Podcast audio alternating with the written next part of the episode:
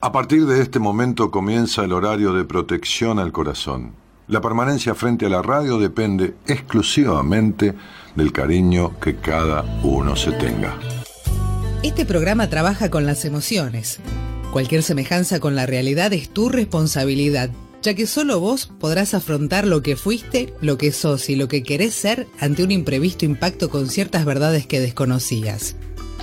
Entendemos que quizás hayas estado huyendo demasiado. Es hora de dejar de escapar. Gracias por volar con buenas compañías. Con ustedes, Daniel Martínez. Hola, buenas noches, ¿cómo estás?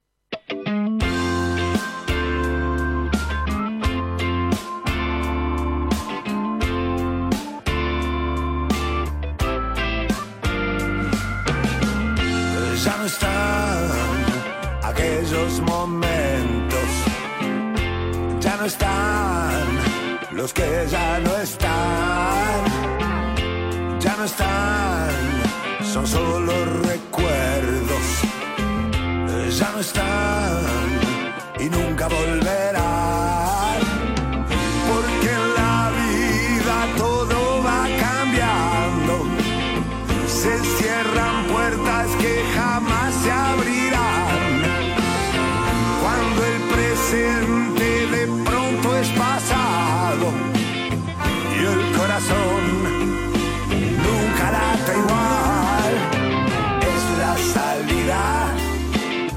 volver nunca.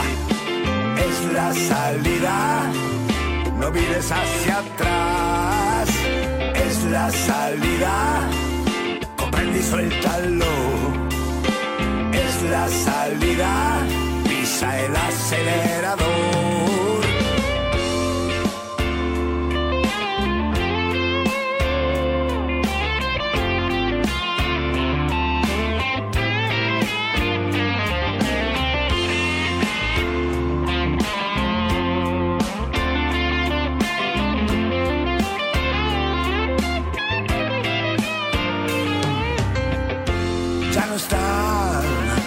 Las mismas preguntas. Ya no están, nadie responderá. Ya no están las mismas respuestas. Ya no están, no te comprenderán.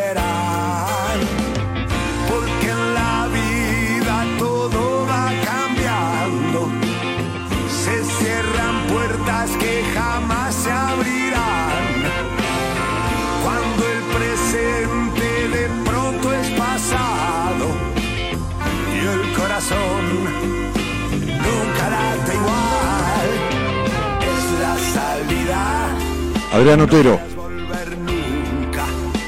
Es la salida. No mires hacia atrás. Abre la semana de buenas compañías con este tema. Comprende y suéltalo. Es la salida. Es la salida.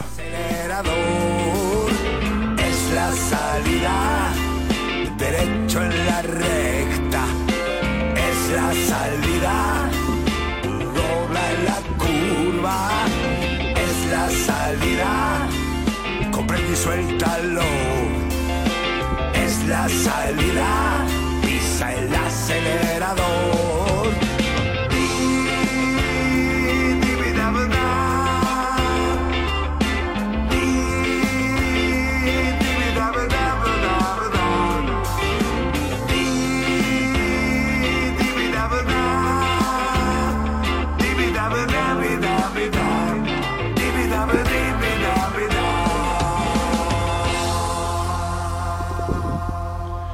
Es la salida, dice. Ah, Adrián Otero, hay puertas que se van a cerrar y no se abrirán nunca. Y una de esas, puertas es la del pasado, ¿no? Este, esa puerta jamás se abrirá. Digo, en las películas vemos este, viajar al futuro, volver al pasado, corregir cosas. Toda una cuestión ilusoria que, que genera como toda una fantasía, ¿no? De querer. Pero definitivamente esto no, no, no, no, no es posible. No lo ha sido hasta ahora, no lo es para nosotros, y entonces qué sé yo, si en algún día se pudiera, cosa que no creo, entonces será cuestión o beneficio de aquellos que vendrán. Mientras tanto, arreglémonos como, como podamos y, las puertas que se cierran del pasado ya no se pueden abrir nunca más. Eh, volver al pasado es no terminar nunca de salir de él. Recordar el pasado cuando es necesario es buscar resolverlo. Situarse en el pasado es no vivir el presente. Y entonces hablamos de, existir, del existencialismo. De, como decía Osho, del, del, no deberías, ni el tendrías, ni. ¿no? Este, las religiones hacen que, que el hombre tenga que, ¿no? Y, es, un, es un aspecto conductista, eh, hay, una corriente psicológica que es el conductismo, este, distorsivo, ¿no? Es decir, todo lo que es únicamente conductista es distorsivo de la libertad humana, ¿no? Es decir, el conductismo ortodoxo podías estar 40 años en terapia, porque en realidad el terapeuta siempre te decía lo que tenías que hacer, es decir, de una dependencia absoluta total, ¿no? Para, para hacer una redundancia absoluta y total, ¿no? Entonces, este, después está el conductismo conductual y toda esa cosa, que es otra cosa, pero digo, eh, el hinduismo, este, el, ¿cómo se llama? El, cristianismo, este, qué sé yo, este, las religiones en general eh, son eh, métodos conductistas, absolutamente conductistas, de, del el hacer y el no hacer del individuo, ¿no? Esto que marca al niño desde que nace, el no, el no a esto, el no a lo otro, el no a aquello, y, que no lo deja cumplir con mediana lógica sus etapas, ¿no? Entonces, eh, no digo de manera perfecta porque no existe, pero sí con mediana lógica. Entonces, es muy común ver niños que se quedan niños y se transforman en jóvenes aniñados, o niños que son muy poco tiempo niños y se sobreadaptan y pasan a ser adultos cuando tenían que ser niños. Eh, eh, pasan a ser como adultos, a tener conductas adultas teniendo que ser niños, ¿no? Me decía el otro día un, paciente que estoy atendiendo de 19 años, un muchacho muy inteligente, muy capaz, el tipo muy... Pues lo ves y decís, pero la puta, ¿cómo puede ser que, que regule tanto? Que. Y bueno, es un tipo sobreadaptado, era chico y se convirtió en el marido de la mamá, ¿no? Eh, entre comillas, y, él me decía, con mis hermanos decimos que mi mamá es una, es una inmadura total, tiene actos de inmadurez, lo decimos en el chat con mis hermanos, ¿no? Es totalmente inmadura, pero tiene cosas de nena, ¿no? Y, y se viste como tal, y esto y lo otro, y vos imaginate, ¿no? Entonces, digo, este... Eh,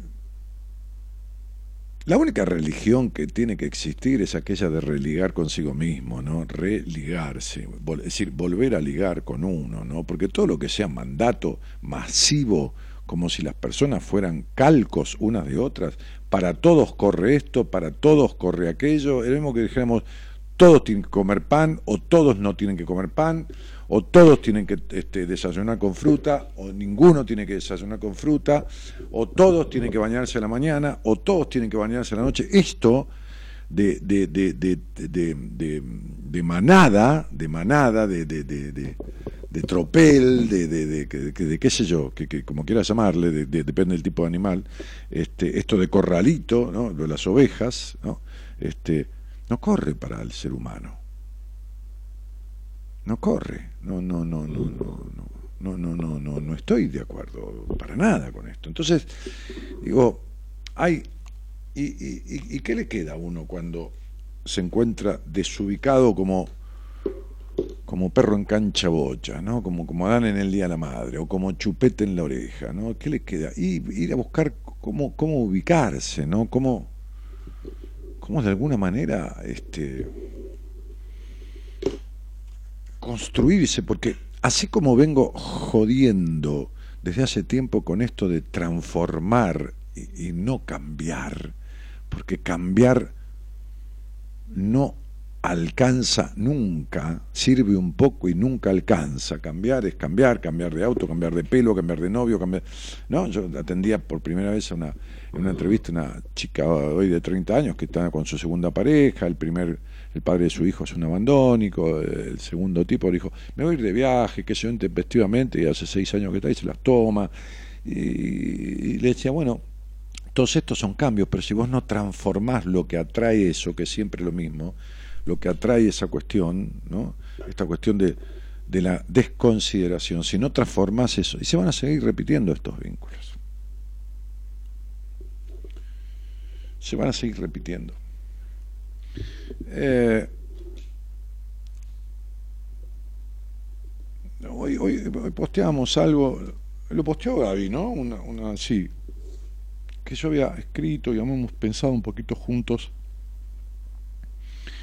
eh, sobre una, una, frase de, de Hermann un escritor, eh, premio Nobel, por allá por el año 1900, qué sé yo, yo ni había nacido, imagínate que la época paleolítica de los dinosaurios, este, 1940 y pico, creo en el 48, me parece que le dieron este, el premio Nobel, creo, pero no importa, bueno, por ahí.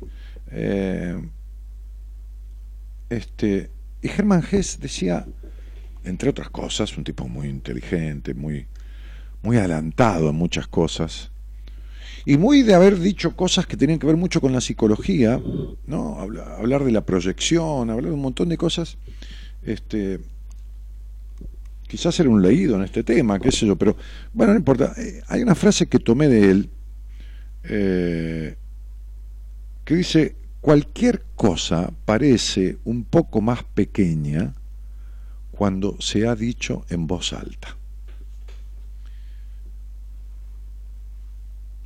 Es decir, esta incapacidad de expresar, ¿no? Yo hablaba con esta mujer hoy, este, no, no, no, no son días de entrevistas los lunes de primera vez, pero, pero hice una excepción, este, porque estaba realmente en un estado, me lo pidieron y bueno, después atendí pacientes, ¿no? Pero bueno, este, yo le decía, eh, la traición a sí mismo es la peor de las traiciones, y todas estas traiciones que vos crees haber recibido de los demás, en los vínculos, ¿no? Y toda esta cosa, este, de, va, vínculos, relación de pareja, ¿no? Vínculos no, no ha tenido. Este, ¿qué me llaman acá, che? Entonces, este, fíjate, entonces, este, no son más que el reflejo de tu propia traición. Porque yo le decía, no se puede vivir razonando todo del otro cuando aún ni se lo conoció ni se lo escuchó. Y no se puede tener dos vidas absoluta y diametralmente opuestas. Una vida para afuera que es la que le muestro al otro y otra vida para adentro que no se la muestro a nadie. Ni digo nada, ni, ni confío y me guardo cosas, pero cosas como que, naturales. No estoy diciendo que se guarde, qué sé yo, un secreto de vida. No, no, no. Esta, esta, esta cosa de vivir en la desconfianza, esta cosa de, de vivir en la mente, ¿no? en la mente todo el tiempo, ¿no? Y anular la expresión natural, que es lo que un niño tiene. ¿Qué es lo que un niño tiene? Se expresa como siente. Y esta cosa de anular al niño, de socallar su voz, de, de, ahogar su, su, expresión, de todo el tiempo prohibirle o todo el tiempo esto, o rigorearlo de tal manera con los golpes o la exigencia y tenés que ser así y todo más, hace que después el adulto siga haciendo lo mismo. No se permite la expresión. Y cualquier cosa dicha en voz alta es importante y trascendental porque se achica. Hoy me decía un paciente, yo con vos puedo hablar cualquier cosa, y me decía cosas personales, íntimas, no un muchacho, no, un hombre, cincuenta y pico de años y, digo, es que este es el único vínculo donde todo eso se puede decir, es el único donde se puede y se debe hablar de todo, no, no, no, no, no puede haber filtros en un proceso en terapia. Si hay filtros en un proceso de terapia, no es terapia, es, qué sé yo, una relación de ayuda, de escucha, pero no es psicoterapia. La psicoterapia vuelvo a repetirlo, esto lo he dicho en mis libros, la etimología de la palabra psicoterapia, que viene del griego, significa cuidado del alma, así que la mente importa tres pitos, es la, esencia del otro. Lo que, y si uno va a regular, me acuerdo que un día le dije a mi psicoanalista, ¿sabe que no sé de qué hablar? en la época yo hacía los ataques de pánico, me dijo, qué bueno, qué bueno, dijo, ¿por qué no se analiza? Sería deje de razonar y diga lo que siente. Y las personas van ahí a terapia, no hacen terapia, van, la, inmensa mayoría, y los terapeutas no le ayudan, este, este, este, en la inmensa mayoría, no todo, gracias a Dios, este, o gracias a ellos, este, este, programando las sesiones. Voy a hablar de esto, de esto, ¿de qué voy a hablar en terapia? Hoy voy a hablar de tal cosa, tal cosa. No, no, no, no, no, che, ese no es el sistema. Me gustaría hablar con ustedes de este tema, porque yo muchas veces despotrico contra esto, pero no escucho, no, no escucho un, ida y vuelta, salir, escucho, vivo la vida escuchando, no escucho sobre este tema. Entonces, digo, escribíamos ahí, este, este, yo escribí un poco, mi mujer me toqueteaba, no a mí, sino a lo que escribía, ¿no? Este, este, este, y, y, a ver que no lo encuentro el posteo, ¿no? ¿A, dónde está? Sí, sí. Ah, sí, acá. Digo, no, ayer, ayer me topé con esta frase y te la quise compartir, ¿no? Cualquier, cualquier cosa dicho, eh, dicha en voz alta este, este, es menos, menos, menos grave, menos terrible, ¿no? Menos... Quiero contarte también en qué me hace pensar esta frase cuando la leo. ¿no? voy a guiarme por lo que escribí, porque entonces digo, eh, no cualquier cosa, no, cualquier cosa que parece más pequeña cuando se dice en voz alta a cualquier persona, no, no, no y no, no, no, no. Pensé en las tantas confesiones que recibo de mis pacientes en un tratamiento, en el ámbito del consultorio, expresar este, este, sano al hacerlo en un clima en el que te sentís en confianza, cuidado, protegido y no juzgado por, un psicoterapeuta. Porque expresarte con amigas, amigos, está bueno, pero no lleva a alivianar, comprender y mucho menos sanar las cuestiones. Este, estas frases de no, no le había dicho esto a nadie, creí que me iban a juzgar, no lo conté nunca porque me duele acordarme. Mi terapeuta nunca me lo preguntó. Lo conté una vez, pero no se volvió a hablar del tema y creí que nunca lo iba a poder superar. Estas son algunas de las frases que escucho cuando abordo temas con los pacientes o con la gente que me consulta. Temas que son vitales para contribuir a la transformación de lo que suelo hablar. Porque entonces, si pasan, si se pasan años yendo a terapia, pero sin hablar de cuestiones absolutamente determinantes en la problemática que los llevó a la consulta. Por supuesto que el, paciente no se da cuenta de eso y a veces sí se da cuenta, pero le da temor, vergüenza, qué sé yo, lo que fuera, este, abordarlo. Este, y en realidad en lo reprimido está el conflicto. A ver, en lo que reprimís abordar en una terapia es donde está el conflicto. Eh, no hay una toma de conciencia suficiente si no te animás a, sacar ese tema, a abordarlo, a expresarlo, del cual tanto te cuesta hablar, porque no estás con tu amigo, ni con tu primo, ni con...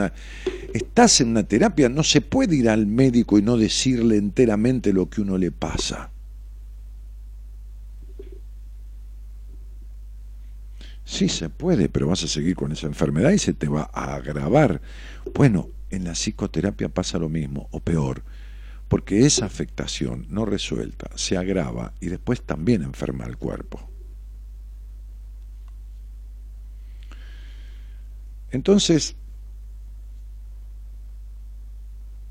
tampoco lo hay si ese tema queda en la nada, ya que el terapeuta no indaga sobre eso, no suele indagar. Hay procesos en, psicoterapia en que hay temas de los cuales no se habla. El paciente no lo aborda, pero el profesional tampoco. Es como si no existiera. Este, vos también te quedás años en este tipo de procesos esperando qué? Que el terapeuta cambie, que aprenda más, ¿qué? Todo este conjunto de cosas son, te des cuenta o no, dilaciones y justificativos para seguir arrastrando aquello por lo cual estás sufriendo aquello que es la causa de esto, aunque vos no puedas unirlo. Si, tener, si tenés vergüenza de hablar de ciertos temas en un proceso en terapia y te quedás años enteros allí, entonces estás siendo cómplice de tu propia no resolución. Entonces digo, no es ninguna vergüenza decir no sé desde un profesional, desde de que, qué sé yo, yo a veces le puedo pedir cosas al operador, que dijo, no lo tengo, no sé. Alguien me, consulta a mí sobre algo, no, mira, no es mi tema, es eh, al productor, qué sé yo, al, chofer del taxi, me llevas hasta, uy, no me dice dónde queda porque no sé. Eh, justo se me rompió el celular, no tengo el Waze o el GPS, qué sé yo. Entonces digo, ahora, no hay cosa peor en la vida para uno que ir a buscar, sanar dolores emocionales que son jodidísimos porque yo los he sufrido. Este, y mucho tiempo en mi, en mi, juventud. Y separar la paja del trigo y guardar en bolsa lo que a uno le pasa, lo que a uno no le pasa, a mí me asombra y me emociona y, nos, y, nos conmueve. Algunos nos emocionamos, a veces en este aspecto, otros no, otros después sí, nosotros, los otros no, en los seminarios, porque nadie obliga a nadie a decir nada. O sea, no, no, el seminario es vivencial, va por adentro, hay todo un trabajo guiado, que es introspectivo, que se va haciendo, del perdón, del niño interior, todo. pero también hay un momento en que le damos la, posibilidad después del ejercicio de hablar. Al otro, a las personas, si no dicen, le toca a uno, dice, paso, no, no quiero decir, bueno, está bien, pasa, no quiero decir nada, bueno, está bien. Pero nosotros nos asombramos, pero nos asombramos de los aspectos confesionales que tienen desde un lugar tan relajado y distendido, como si estuvieran solos. Y, saben que nosotros debemos de algún, desde algún lado propiciar ese clima. Debemos no, realmente lo propiciamos. Porque es muy loco que cuando la gente llega al seminario y arrancamos a las 5 de la tarde, a las 11 de la noche, no hay nadie que no haya hablado de cosas que son trascendentes de su vida. Trascendentes ese día cuando empezamos. Es re loco. Son seis horas. Siete, ponele. Ese día el laburo termina como a las doce de la noche, de doce y media. Entonces, digo, ¿qué, qué sentido tiene tener un dolor emocional, tener una angustia existencial, sentir impotencia en la vida, sentir baja confianza en uno, aunque uno se muestre como si fuera Superman. ¿Qué sentido tiene sentarse con alguien en la intimidad de un consultorio para seguir haciendo el mismo papel que hacías afuera? ¿Qué sentido tiene? Es decir, evidentemente la responsabilidad es compartida, porque si alguien va a quejarse durante años de lo mismo, el terapeuta está trabajando mal. Pero si vas a quejarte años de lo mismo y estás igual, vos también te estás quedando donde no tenés que quedarte. Entonces digo, me gustaría que si pueden, por ahí salgan al aire y me expliquen o me pregunten, dentro de lo que yo pueda responder, cuestiones de un proceso de terapia, o que me pregunten, si están en terapia, ¿qué deberían tratar? ¿Cuál es la cuestión medular? Es decir, mira, me tenés acá. Yo no soy ni el mejor ni el peor que nada, porque todos somos mejores o peores que alguien. Entonces, ¿para qué nos vamos a comparar? Nunca vamos a estar ni arriba del todo ni abajo del todo. Las comparaciones son odiosas. Pero me la rebusco bastante bien en dilucidar ciertas cosas. Hoy vería a esta mujer que, que me pidieron explícitamente que la viera en cuanto que le dieron sobre turno. Y yo le decía, lo bueno de que hayas hecho terapia dos años es que más o menos te sostuvo a flote. Y lo malo es que no arregló nada de todo esto que te dije. Y todo esto que te dije no te lo dijeron ni te lo explicaron nunca en los dos años de terapia. Me dijo, no, ni la décima parte. Entonces digo, si en algo me la rebusco bastante bien, para no decir muy, para no decir exagerada y maravillosamente bien, que es la absoluta verdad, es en dilucidar cuestiones nucleares, medulares, que tienen que ver con la base de los conflictos que ocasionan desde estados de ánimos jodidos y permanentemente este, melancólicos o tristes o esto o lo otro, hasta malos vínculos y todo lo demás. Entonces digo,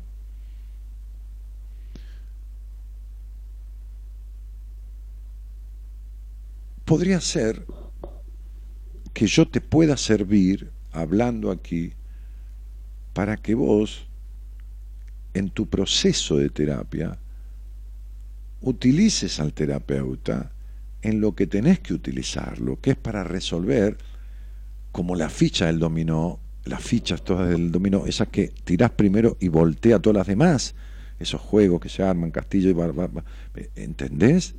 Bien, porque si vos vas volteando la última, te deja todas las anteriores, ¿entendés? Si vos tirás la última para adelante, te deja todas las de atrás. Entonces hay personas que van con el problema de hoy a terapia y, y no relacionan ellos, y menos el terapeuta. ¿Qué es lo que lo origina? Entonces, Vieron que cuando hay un incendio, dice los bomberos están tratando de apagar el foco del incendio, que es donde se originó. Contenerlo, limitarlo y después ir al corazón del incendio, ahí.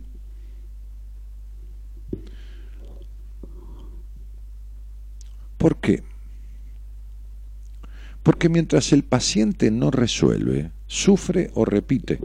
Es decir, sufre porque está sufriendo un estado emocional, que es sufriente, agreguémosle la palabra, o, aquejante, porque tiene compulsión, ansiedad desmedida, eh, vacío, depresión, lo que carajo fuera, ¿no? Este, este, este, sigue sufriendo, o, o repite el, el tipo de vínculo o lo que fuera que fue a tratar de resolver repite lo mismo jodido que está buscando resolver o sigue sufriendo los mismos síntomas que sufría.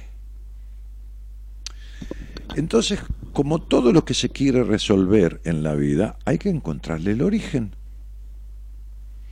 Hay que encontrarle el origen. Cuando una persona tiene un tumor, y detectan una terminación tumoral en una parte del cuerpo, van a buscar el tumor de raíz y, y estirparlo de raíz, porque si no se sigue ramificando. Entonces, digo, yo no tengo nada en contra de los procesos de terapia que son largos, porque hay procesos que son largos con respecto a lo que yo pienso en algunos casos, hay otros que son necesariamente más extensos. Yo lo que estoy en contra es de que la persona haga como tengo una chica de 32 años que, lleva, que llevaba nueve años de terapia. Es amiga de mi mujer. Y me acuerdo que cuando se sentó conmigo, este, este, este, me dijo, mira, yo, yo quiero mucho a mi terapeuta, Ani, pero siento que estamos estancadas las dos en... Estancadas las dos, eh, dijo. Yo no dije nada, me callé la boca. Estancadas las dos. Estaban estancadísimas, ¿no? la terapeuta más que yo. En- en- como que no avanzo, ¿viste? Entonces yo he resuelto un montón de cosas con ella, pero, este, este, ¿viste? Yo la conozco a Gaby tanto tiempo, tengo confianza. Bueno, sentate, le digo, sentate, digo, charlemos este, de esto, un poquito, déjame ver tu nombre completo, ver tu fecha de nacimiento. Eso fue hace, no sé, vamos a decir siete, ocho meses. Hicimos un proceso, vino un seminario, hicimos un proceso muy interactivo, de los que yo hago dinámico, y ahora estamos trabajando cada 15 días una sesión.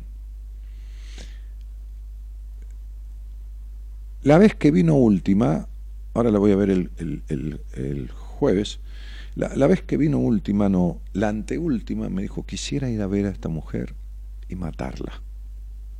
Pero no tengo odio, matarla en el sentido, viste cuando dice, te mato, pero no te mato, te pego un tiro, ¿no? Matarte y decir, viste, matarlo con la palabra, ¿no? ¿Cómo puede ser que yo no haya resuelto nada en nueve años? Dije, bueno, por lo menos te sostuvo. Sí, Dani, pero nueve años. ¿Cómo puede ser que yo haya sido como mi padre me dijo, que lo único que me importara era el dinero y ella nunca lo vio? ¿Cómo puede ser que yo tengo la relación que tengo con mi mamá ahora cuando en realidad nos llevamos para la mierda y nunca lo pude resolver?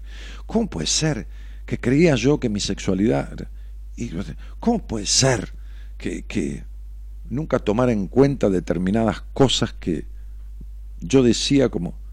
eh, no, estoy hablando de ciertas adicciones. Entonces dije, y sí, puede ser. Puede ser. Entonces, digo, ¿y, qué tiene? Y no tiene de malo, ¿no? A veces me dicen a mí, y pero viste, un terapeuta se, tiene en lista 20 pacientes, sabe que con eso vive. No, no sabe que no sabe. No se da cuenta que no sabe. O está el psicoterapeuta que estima que el paciente va a tener todas las herramientas para en un momento darse cuenta, como este chico que vino a un seminario y que le decían, y tuvo tres o cuatro profesionales en 21 años, pobrecito mi vida, digo pobrecito con cariño, tiene 32 años, 31, 32. Tenés que dejar que esto te suceda, estos embates, estas obsesiones, en algún momento van a salir como si fuera el exorcista, ¿me entendés? ¡Fuera, demonio! Van a salir y, y el tipo, para ir de, de esta esquina a la otra, porque a mitad de cuadra se murió un señor que atendía un kiosco, hace dos manzanas para allá, hace dos, cuatro, seis cuadras, no pasa por esta cuadra, no pasaba.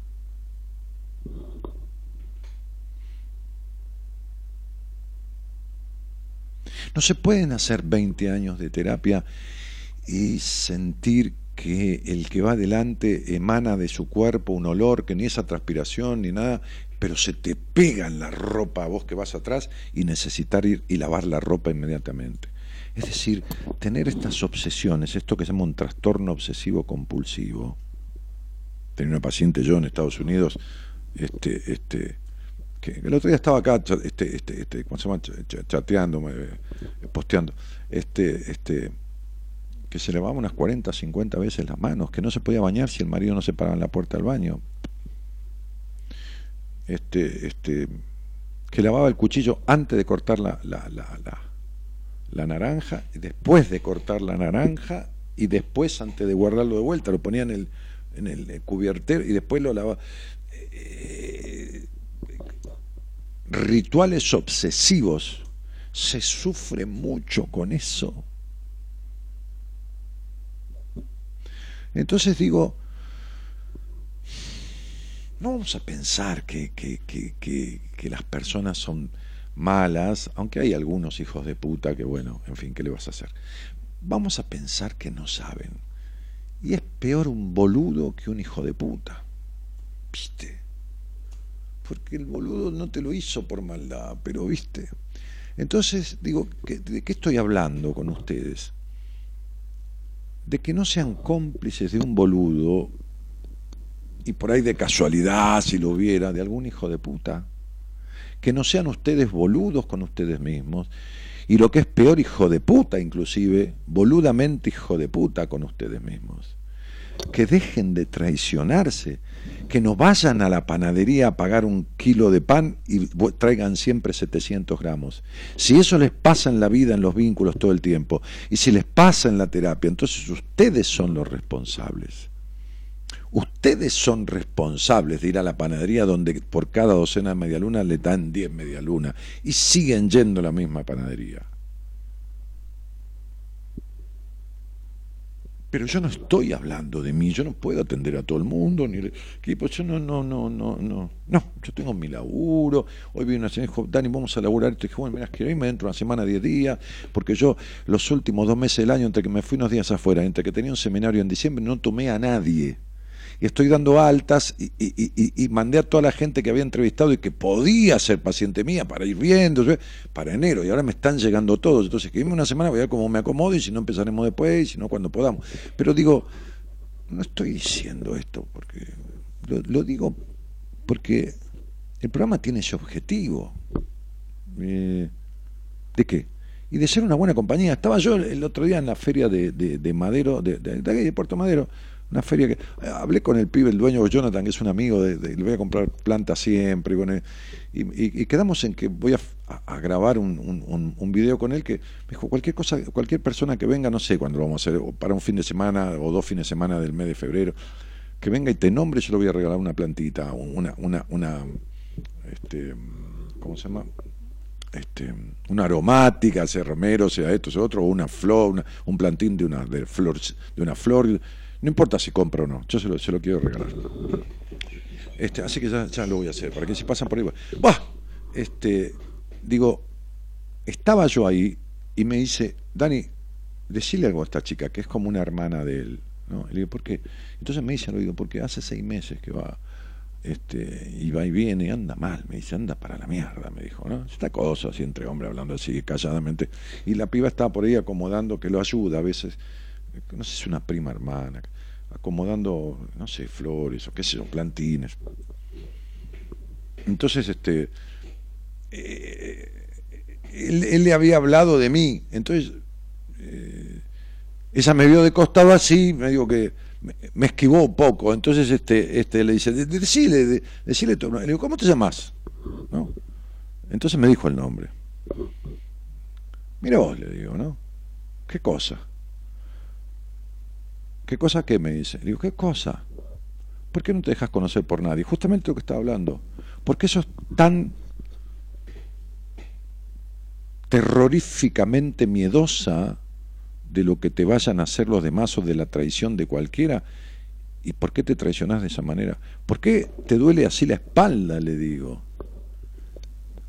¿Y por qué no te sentás con alguien a arreglar el problema que tenés con tu padre? No te voy a seguir hablando porque te vas a poner a llorar. Eso tardé 15 segundos en decírselo y le pedí el primero y el segundo nombre, ninguna fecha, y se le llenaron los ojos de lágrimas. Y le dije a mi amigo, eh, a mi amigo, no, es, no somos amigos, pero tenemos una, una, relación así. El pibe que es un fenómeno de chico, el dueño del, del puesto ese, este, le dije, deja, no le digamos más nada porque hay gente acá y todo, qué sé yo. Pero digo, desde algún lugar uno tiene la obligación de ser honesto consigo mismo y de poner los ovarios o los huevos en algún lado. Porque si no, están gastando guita y tiempo al pedo. Porque aunque sea sentarse con un profesional por la obra social, significa un bono de 150, 200, 300 pesos. Y si tenés el plan de OS del más caro, que no sé, te darán un año de terapia gratis, y te vas a perder un año de tu vida, el tiempo, en donde podrías arreglar las cosas. Entonces, no sé, quería decir esto porque esta, esta, esta frase de Hermann Hesse me movió a eso, ¿no? Las cosas, las cosas dichas en voz alta este, no suenan tan terribles como guardadas, ¿se entiende?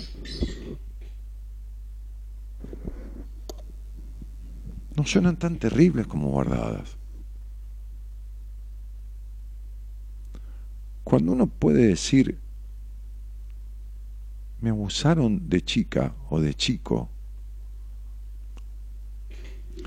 lo terrible deja de ser tan terrible, primero porque se comparte con otro, con otro que sirve, que puede ayudar a superarlo, pero además porque deja de ser tan terrible. ¿Por qué?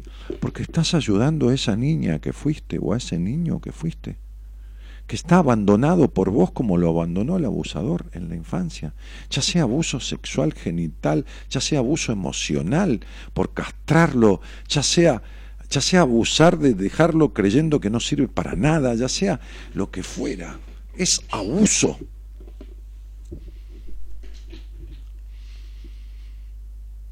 Si no lo haces, le estás haciendo a esa niña que fuiste o a ese niño que fuiste lo mismo que le hicieron.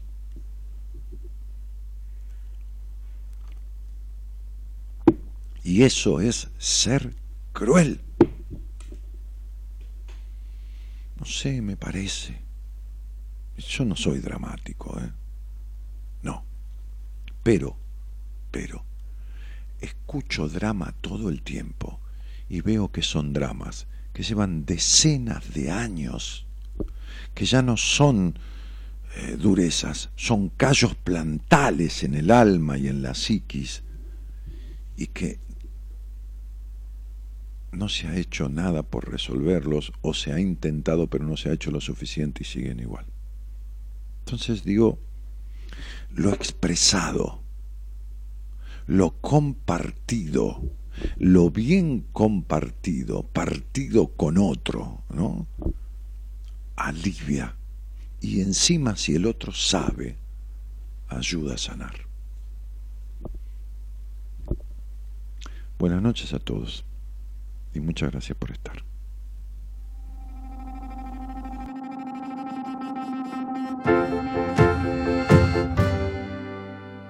Tengo tiempo para decidir y para hacer sin pausa.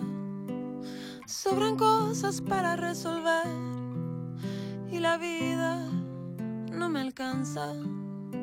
Siento que me urge encontrar un lugar para desahogarme, mis penas y todo lo demás, que el vivir va sumando, este vivir va sumando.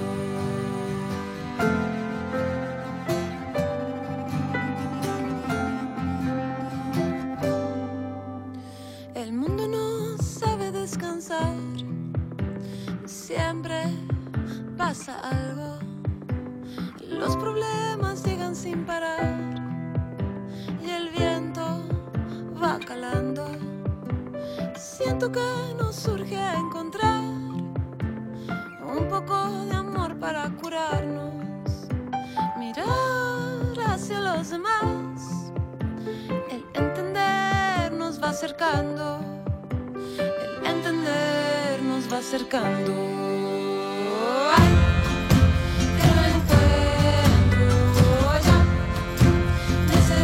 Un poco de paz se llama este tema que escuchando la apertura, Javier Martínez, el operador, este, programó, canta Julieta Venegas, en- y, y fíjate que dice, entender nos va acercando. ¿A quién?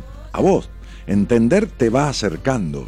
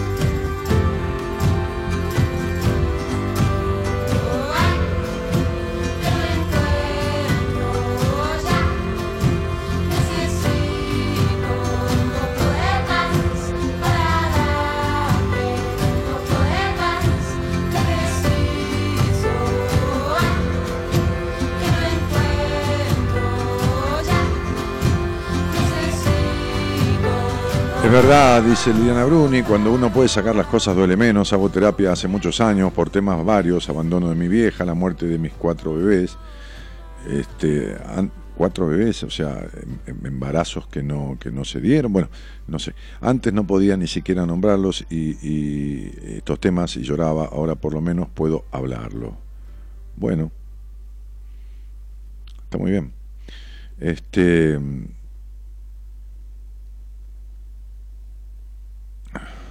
Bueno, lo voy a dejar así. Eh, Vane Pacheco dice, hola Dani, me emociona escucharte, gracias por estar ahí compartiendo tus palabras. Bueno, Vane, un cariñito, gracias por estar ahí acompañando. Jimena, o, o Jime Carrizo, sí, Jimena supongo, dice, buenas noches Dani, qué lindo escucharte, siento un alivio y una caricia a mi alma, gracias, me siento contenida, como me dijiste otro día, genio, besos y gracias. Bueno, Jime, un cariño. Eh, Claudia Natalia dice, tan exacto el tema, le dije un secreto a uno de los cuatro psicólogas que tuve y no hizo nada con eso. Bueno, está bien. A lo mejor se lo dijiste al menos indicado, pero bueno, por lo menos se lo dijiste. ¿Y qué hiciste vos con eso? Mm. El problema que no es que el terapeuta no hizo nada. ¿Qué hiciste vos con eso? Ana Cos, que dice, hola. Pam me dice, qué justo y necesario sos. Hola Daniel, lo que te quiero, privilegio escucharte siempre. Pamela, un cariño querida. Claudia Campero dice, qué profundas y verdaderas tus palabras. Bueno, sí, no sé si son profundas. Bueno, si vos te resultado profunda, bárbaro. Este, a mí más que la profundidad de las palabras me ocupa la intensidad, ¿no? O sea, eh, pero bueno, eh, a lo mejor estamos diciendo lo mismo. Buenas Dani, un abrazo grande, maestro desde el Chaco, Fernando Cabrera. Este ah, Guillermo Lebra dice, buenas noches Dani, soy Guillermo. Bueno, sí, Guille, ahí, ahí- veo tu nombre yo en, el, nick tuyo, ¿no? Buenas noches, querido. Eh, Chris Romy dice, Dani, soy Romy. Bueno, saluda. Este, hermosa semana para todos, dice Gabriel. Bueno, gracias igualmente para todos. Valeria Vargas dice, Dani, tenés una forma muy simple de explicar. Gracias. ¿Viste? Ahí le suena simple. Puede ser profundo y simple también, ¿no? A otro suena profundo. Pero bueno, lo importante es que sirva, qué sé yo. Eh, Jerez dice, beso Dani, tengo sueño, voy a dormir. Anda tranquila, que más está escuchando a mí. Este, la dice que genio que sos. Y Mel Ledesma dice, Dani, buenas noches. Y saludamos todos a todos. ¿eh? Que tengan todos buena semana, chicos. Este, y, y, traten de procurar que así sea. ¿eh? Así sea, digo, al tener buena semana. Dice Silvana, ¿cuál es el tema de hoy? Yo no tengo tema. Si vos querés podemos hablar de otra cosa. Florencia eh, dice un apellido medio ahí polaco, que sea Nisiporuk, no sé si el apellido.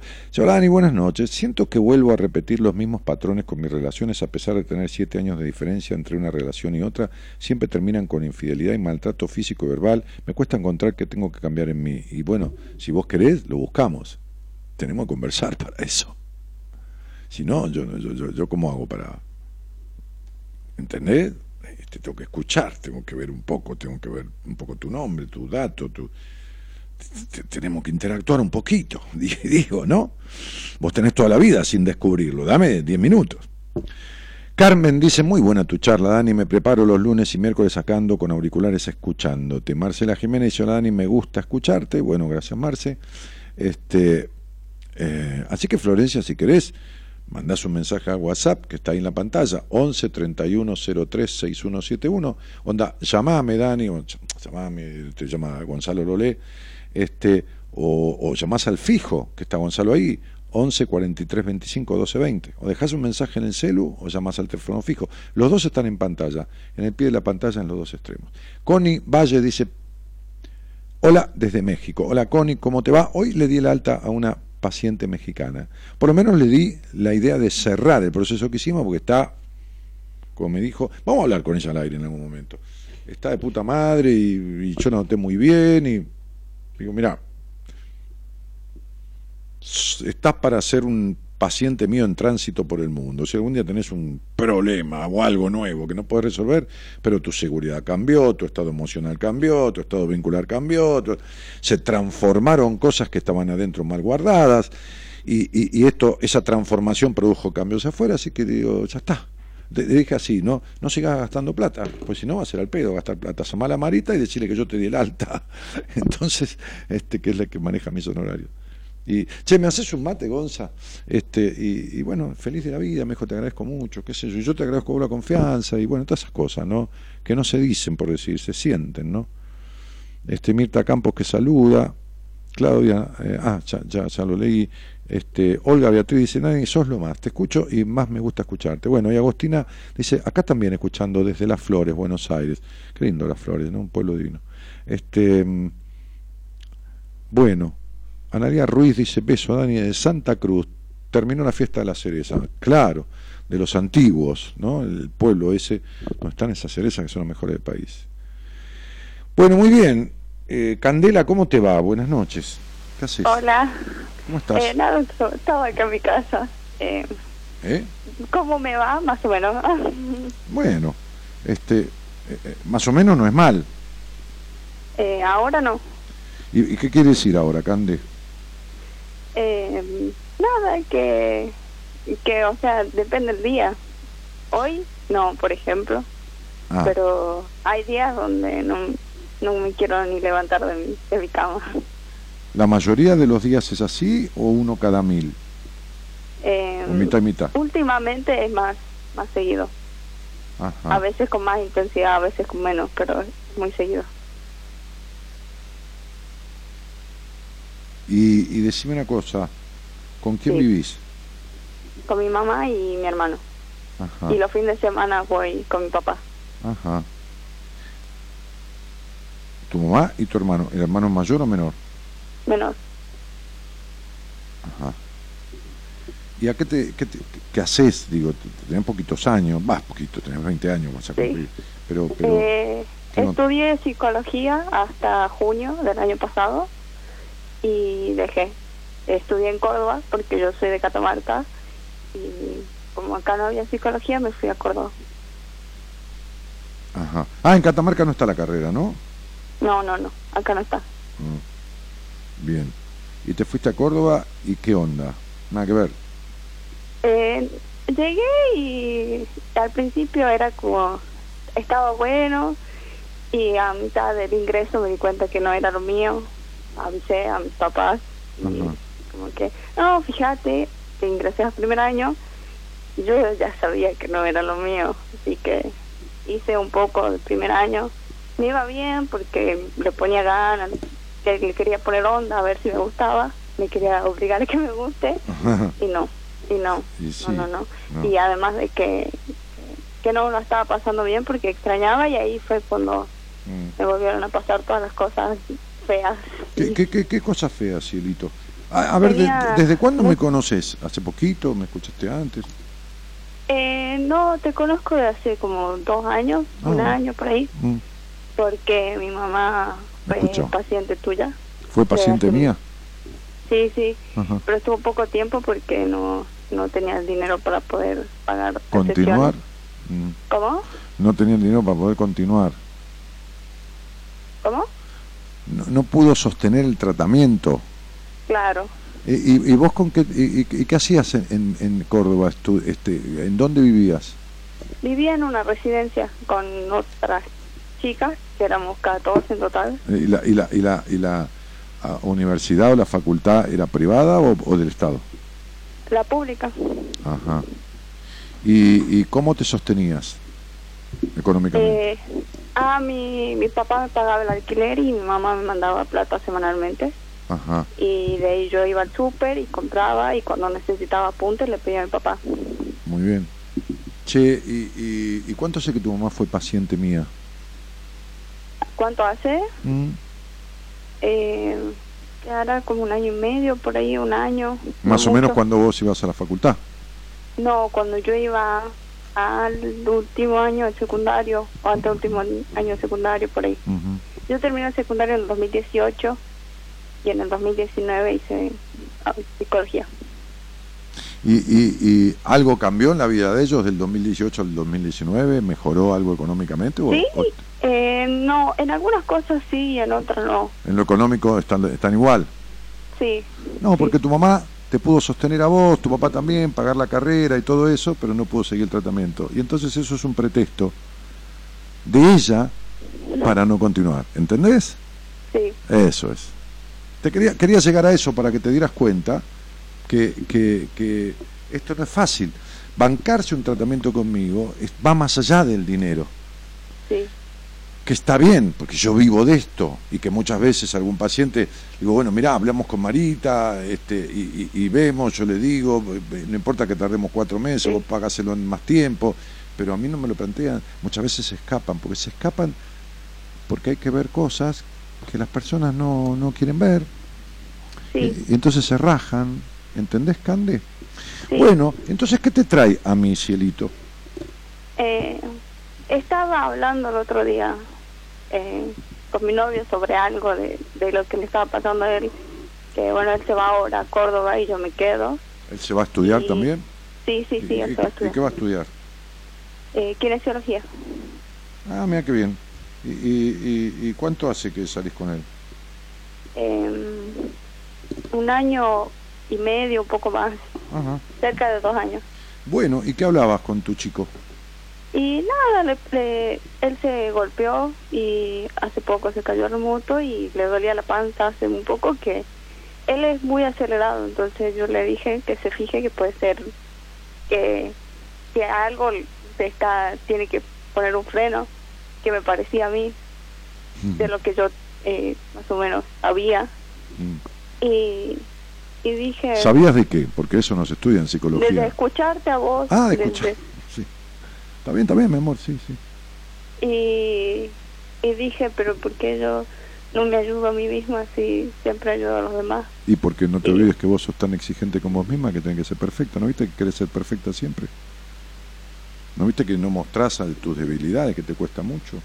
¿No viste que sos este, recontra controladora y no, no, no, no, no, no, no viste que, que, que razonás tanto todo que, que no podés ser espontánea ni natural? ¿No, no viste eso?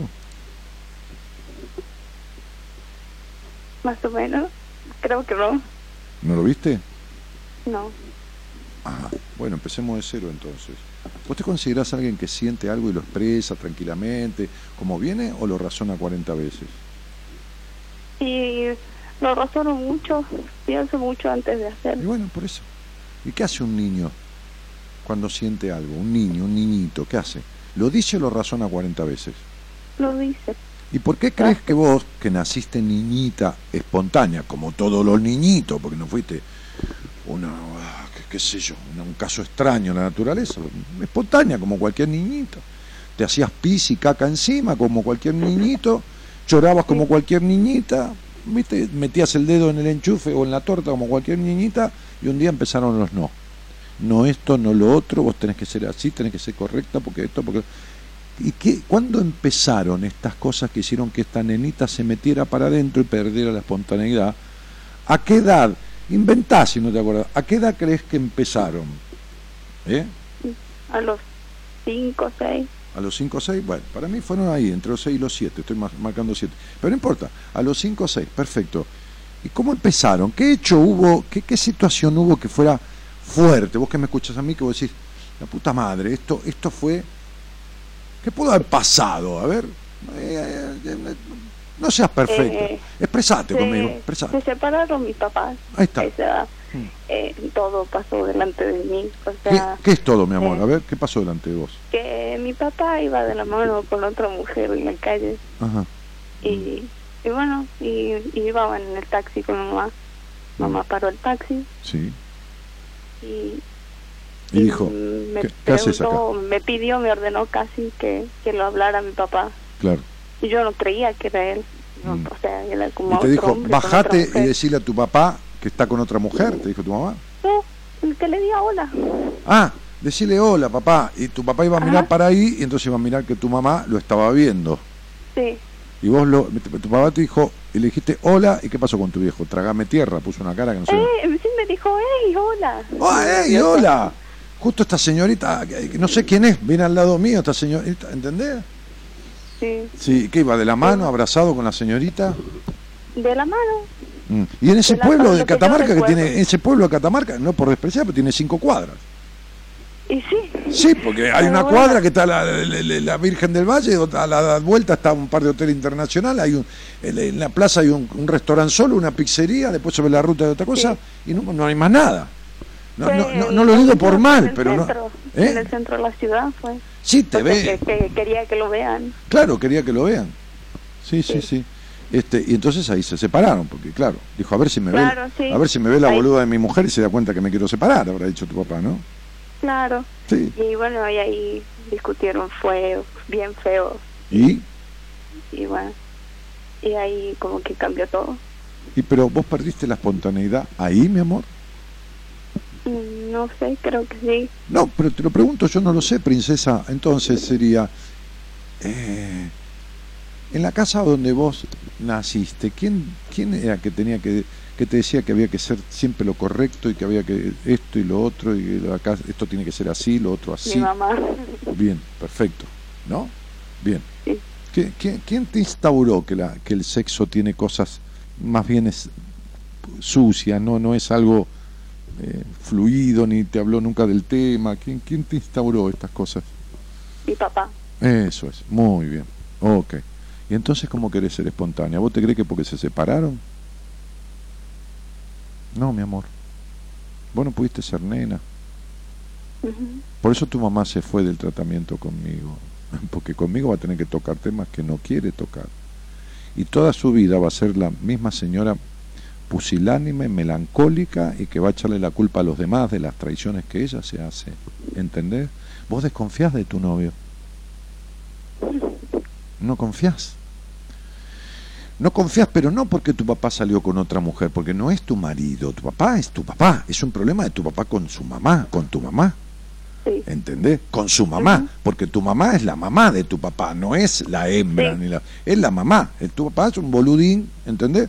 Entonces, que está con la mamá. Entonces, como no está con la mamá, yo cuando vivía con mi mamá andaba con alguna mina por ahí, ¿viste? Digo, mina, cariñosamente, ¿entendés? Sí, sí. No, no me iba a bailar con mi mamá un boliche, me iba con una mina. Entonces, como tu papá está con la mamá, que es tu mamá, y no es la mujer, ni es la hembra, y de última sale con una chica a pasear, le importa de carajo que lo vean, porque ya no le da la cabeza, está tan acostumbrado a que la esposa sea la mamá, que vive como si fuera el hijo. Pero predica con la bragueta abierta, porque se va a agarchar una mina por ahí y te crea a vos un complejo de puta, ¿entendés? Sí. Entonces vos desconfías de tu novio porque decís, si mi papá cagó a mi mamá, entonces los hombres son unos cagadores, todos lo cagan a todo el mundo, y tu papá cagó a tu mamá, no a vos. Pero tu papá, vos no desconfías de tu novio porque tu papá cagó a tu mamá, que no la cagó nada, porque tu mamá lo cagó primero, ¿sabes la mesa que le mintió los orgasmos? Entonces vos, vos, de- vos desconfías, pero olvidate, pregúntaselo en la cara, decile. Decile que digo yo, decile, ¿por qué le mentiste tanto los orgasmos a papá? Eso es de traidora. Y vas a ver cómo baja la vista. ¿Y sabes por qué te digo esto? Yo no lo sé, ni sé quién es tu madre. Porque como te cagan la vida a vos, entonces que se aguanten las consecuencias. Entonces yo le digo a la hija, porque la que está hablando conmigo y quiere sanarse y se quiere defender de todos estos ataques, es esta, digo pobre con cariño, no digo pobre, pobre por pobrecita, No, sí. es esta pobre señorita que nació para princesita y es un sapo azul, ¿entendés? Entonces digo, 20 años, no lo cumpliste, 19 años, una pendeja recién asomada a la vida, desconfiada, prejuiciosa, vacía, insatisfecha, controladora. Después las mujeres me dicen, ay, si yo fuera como las chicas de ahora de 19 o 20 que son tan libres, ¿qué mierda vas a- van a ser libres? Si vos y tus amigas son iguales. Ay, sí. Sí, olvídate. Sí. Y se mienten como hijas de puta. Porque se inventan historias. No, porque mi novio esto, lo otro. Se mienten, se mienten para contar historias fantásticas que después no existen, ¿entendés? Entonces, sí.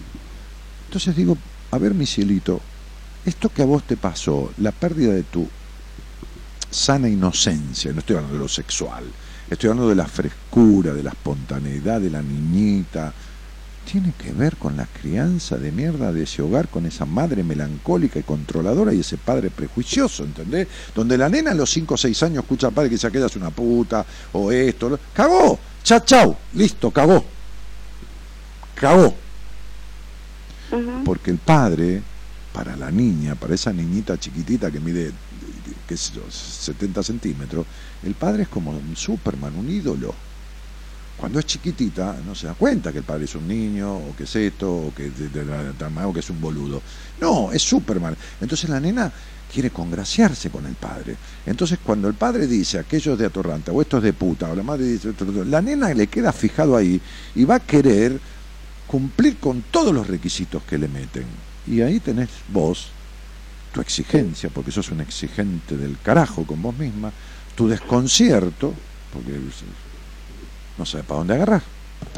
El vacío, porque no te llena nada.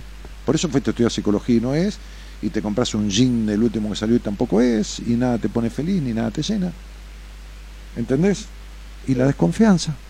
Y, a los 19 años, en vez de tener un vínculo con un pibe, copada y charlar con él y de esto, y, y si tenés sexo, tenés una sexualidad linda, disfrutable, ir aprendiendo los dos, no, cagamos. Con el complejo de puta, con la desconfianza con el chabón, con esto, con lo otro. Ya, ya cagamos. Imagínate vos a los 40. Ay, no. No, y si ahora estás así, imagínate a los 40, mamita.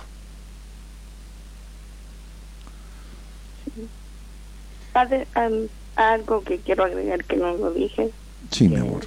Sí, querida.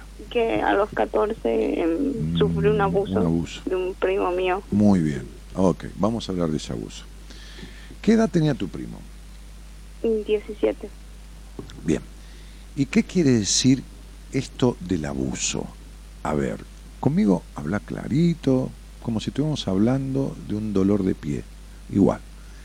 ¿Por qué me decís que fue un abuso? A ver, mi amor.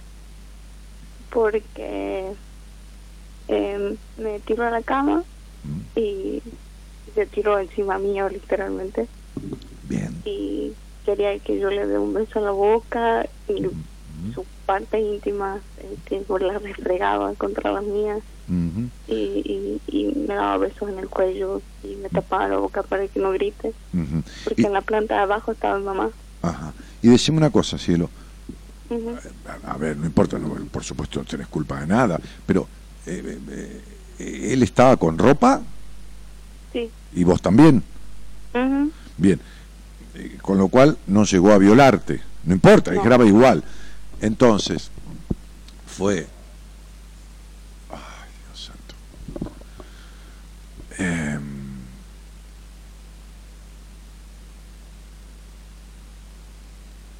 una situación de mierda. ¿cómo?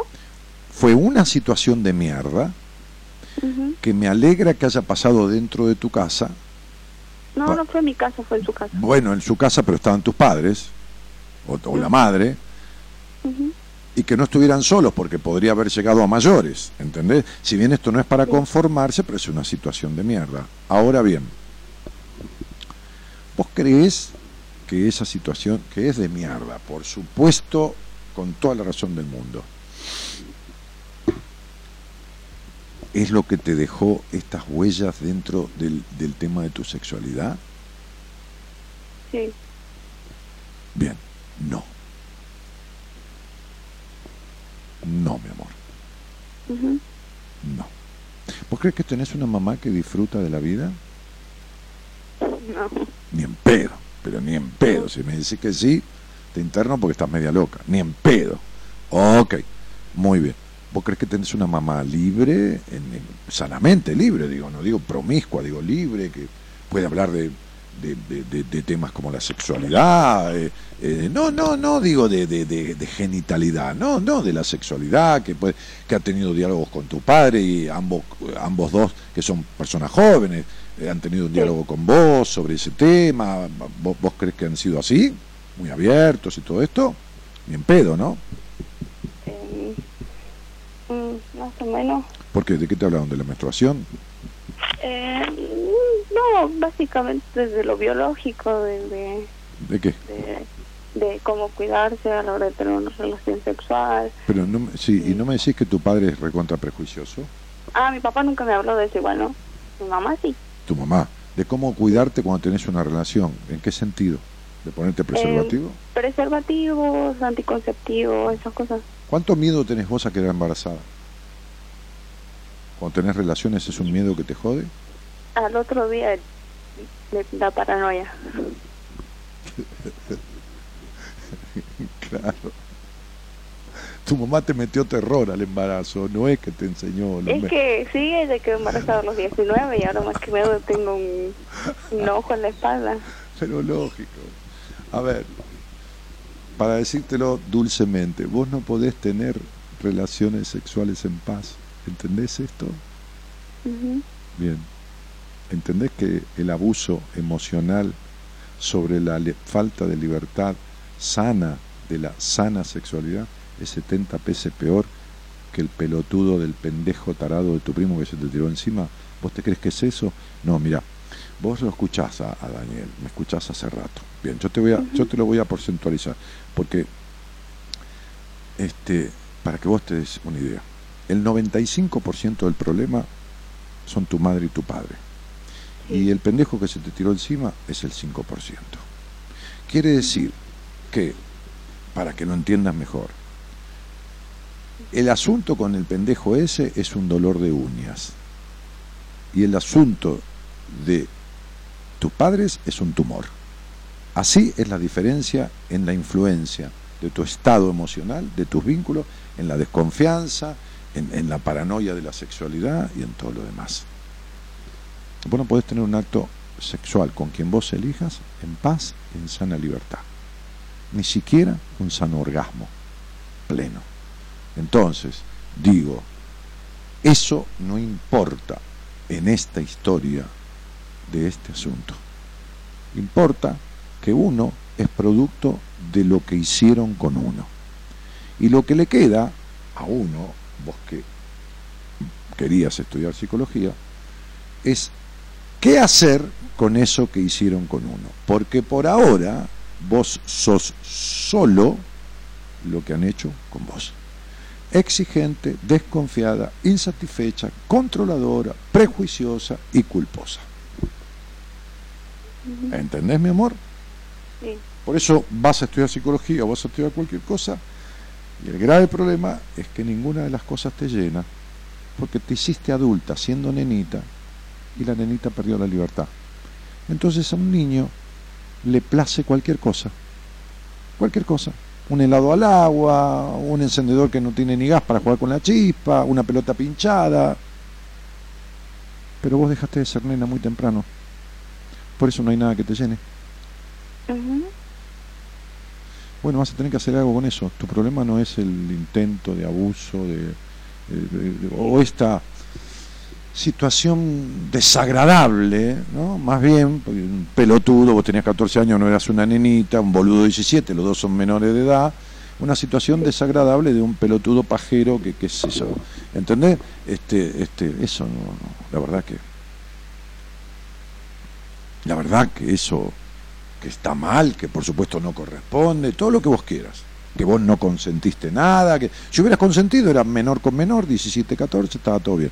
No consentiste una mierda, hay que agarrarle y darle cuatro cachetazos y romperle dos dientes y se acabó el problema, ¿no? Este, pero ese no es tu problema, mi amor. Tu problema son tu mamá y tu papá. Sos la copia cada vez más de tu mamá. ¿O no? Y mi amor, si sos controladora, si sos prejuiciosa, si sos paranoica, si sos insatisfecha, si te cuesta el disfrute, esa es tu mamá. Pero está bien, uno se parece a lo que tiene. ¿A mí quién mierda se va a parecer? ¿A qué te vas a parecer? ¿A la mamá de, de Messi, si ni la conoces? Vos sos lo que te hicieron de vos, mi amor. Y ahora te toca sacarte lo que no sirve, quedarte con lo que sirve y poner lo que faltó. Y bueno, en algún momento. ¿Entendés? Claro. Si voy a terapia, Si vos me dijeras Ah. a mí qué hacer, yo te diría, deja de estudiar. No vayas a estudiar nada, porque todavía no sabes lo que querés. Ni lo vas a saber tampoco, ni nada te va a cenar. Andate a trabajar. Ganate tu dinero. Eso es poder. Eso es tener poder sobre vos misma, que es importante para vos. Porque si, a ver, eh, espera un segundo. 11, 22, 6, 3, 9, 4.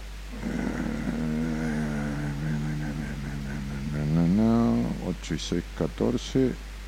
Y sos del 2000, ¿no, mami? Sí, 8 y 7, 15 y 2, 17, 8. Bien, acá está papá, desdibujado. Entonces, lo que digo es, este, este, y un 11, que, que sos vacilante, siempre vacilás entre una cosa y la otra, ¿no? Vivís con la vacilación. Bueno, entonces, lo que digo es, este, andate a laburar. Si querés, te sentás con algún terapeuta, este, este, y te sentás y agarrás esta charla, te la grabás y, te la- y se la llevas. Se la llevas. Pero trata de lograr lo que yo te estoy indicando. Que no te pague tu papá y tu mamá tu terapia. No importa, vos vas a trabajar mediodía, no importa, de asistente, de, de- de- de secretaria de un odontólogo, cuatro horas por día. Bueno, te ganaste, qué sé yo, eh, siete mil pesos. Bueno, vas y te pagas tu, tu, tu, tu terapia. ¿Cuánto vale, licenciado? Tanto. Muy bien. Mire, acá yo hablé con este señor que tengo mucha confianza y me dijo todo esto. Vengo a arreglarlo. Y a los tres o cuatro meses vos tenés que sentir que el 50% de esas cosas, mínimo, están arregladas. Si no, te vas corriendo. ¿Entendés lo que te dije? sí, ¿Está? sí, ¿Vos cuánto hace que me escuchás? ¿Dos añitos? sí. Muy bien. Yo voy a andar por acá. ¿eh? Si Dios quiere. Buah, espero que quiera. Yo quiero. Voy a andar por acá por la radio. Cualquier cosa, vos me volvés a llamar. Pero empezá tu terapia. Pero acordate, no oigas las voces ajenas. No que vos no tenés que trabajar, vos lo que tenés que estudiar. No. Porque te recibas de lo que te recibas, no te va a llenar el alma y te va a costar ejercer. sí. ¿Entendés? Y ojo, porque liberada de algunas cargas que tenés importantes que yo te he mencionado, vos sos una viajera del mundo. ¿eh? ¿Por qué te reís? Porque siempre quise estudiar relaciones internacionales porque Y mi amor, me interesa mucho. y mi amor, papi sabe. ¿eh? Papi sabe. Yo, ¿eh? No tu papá. Tu papá sabe de otra cosa que yo no sé, está muy bien, qué sé yo, será mecánico o lo que fuera. Y está muy bien y yo no sé una mierda eso. Yo sé lo que te digo, mocosa. Ujú. ¿Entendés, princesita? Gracias. No, mi vida, gracias a vos por la confianza. Vos trabajás, vos no le des bola a nadie. Vos tenés tu laburo, vos ganás tu guita, vos sentate y pagate tu terapia. Y agarrás esta conversación, te la grabás y se la llevás al tipo. ¿Vos estás en Catamarca? Sí. Bueno, anda a ver la Viviana Gandini. Eh, eh, creo que no puedo porque eh, yo recuerdo, es amiga de mamá, entonces no sé si podrá hacer ¿Es amiga de tu mamá? Sí, ¿Vos tenés el teléfono de Vivi? eh, sí, creo que mamá lo tiene. Bueno, buscado, le manoteas el celular ahí a tu mamá y, y listo, y lo buscás. O si no, la buscas a Viviana, estás, estás en Catamarca, no estás en Nueva York. Sí, ¿Entendés? no, sí. Bueno, buscas. Y la llamás a Vivi. Le decís, che, Vivi, Dani me dijo que me atienda con vos. Ahora, me dijo que te pregunte, dado que vos conocés a mi madre, si vos creés que me podés atender. Porque Dani quiere que vos me atiendas. Ok, Dani quiere que vos me atiendas. ¿Entendés lo que te dije? Vos le decís así, Dani quiere que vos me atiendas. sí, Tomá, esta es la charla que tuve con Dani. Y después fíjate lo que ella te dice, porque vamos a una cuestión de ética de ella, ¿no? claro. Si el paciente necesita un terapeuta, le tiene que importar un carajo si es media amiga de tu mamá. Ahora, diferente si estuviera atendiendo a tu mamá. claro. Yo hablo, un amigo mío de toda la vida que adoro y él me quiere con el alma, vino a hablar con, con- con- conmigo, me dijo, eh, mi amigo me dijo, ¿podés hablar con mi pibe que tiene un problema? Está en terapia pero tiene un problema y me senté. El pibe tiene tu edad. Me senté a hablar con el pibe. Y le dije, ¿quién es? ¿Quién era así, así, así, así en tu casa cuando vos creciste? Mi papá. Bueno, tu papá dejó de serlo porque hizo un par de años en terapia y tu papá habló conmigo y transformó esta cosa. Pero a vos te quedó toda la época de mierda de tu viejo. Y tu viejo te cagó en este aspecto. No te cagó. Es decir, agarraste de esto esta parte de mierda de tu papá. Y a mí me importa que mi amigo sea mi amigo. Si me pidió que hable con el hijo, que se vaya a cagar mi amigo y que se aguante las consecuencias. ¿Entendés esto? Sí, Primero está el que sufre. Después está la amistad. Entonces vos la ves a Vivi, es una excelente profesional, y le decís esto. Dani quiere que vos me atiendas. No te puedo poner en manos de cualquiera porque el 95% son unos pelotudos. Entonces vas a trabajar tu sexualidad, todo esto y todo lo demás, y yo te que poner a alguien que conozco, que fue mi paciente y que transformó su vida, y que es un excelente profesional. ¿Está claro? Sí, Ok. Y mira que Vivi no es de mi equipo ni nada, ¿eh? yo te podía poner en alguien en manos de mi equipo. No, estás en Catamarca, anda a verla a ella. ¿Está claro? Pero quiero que Sí. trabajes y te pagues tu terapia. Dentro de cuatro o cinco meses de haber empezado, quiero que me llames y aunque sea fuera del aire, me digas cómo seguís. Te Bueno. voy a estar esperando, ¿eh? No, no me abandones, ¿estamos? sí, Te mando un besito, Sí. princesa. igualmente. Chao. Chao.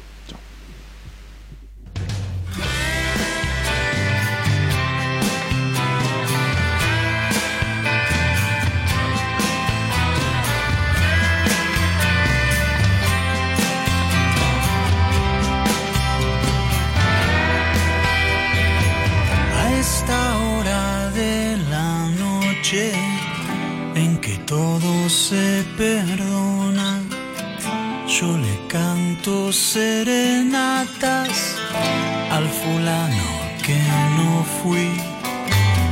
Cuando puedo, crezco fuerte. Cuando no me llevo en brazos, no te creas, no es tan malo ser mi propio hazme reír. De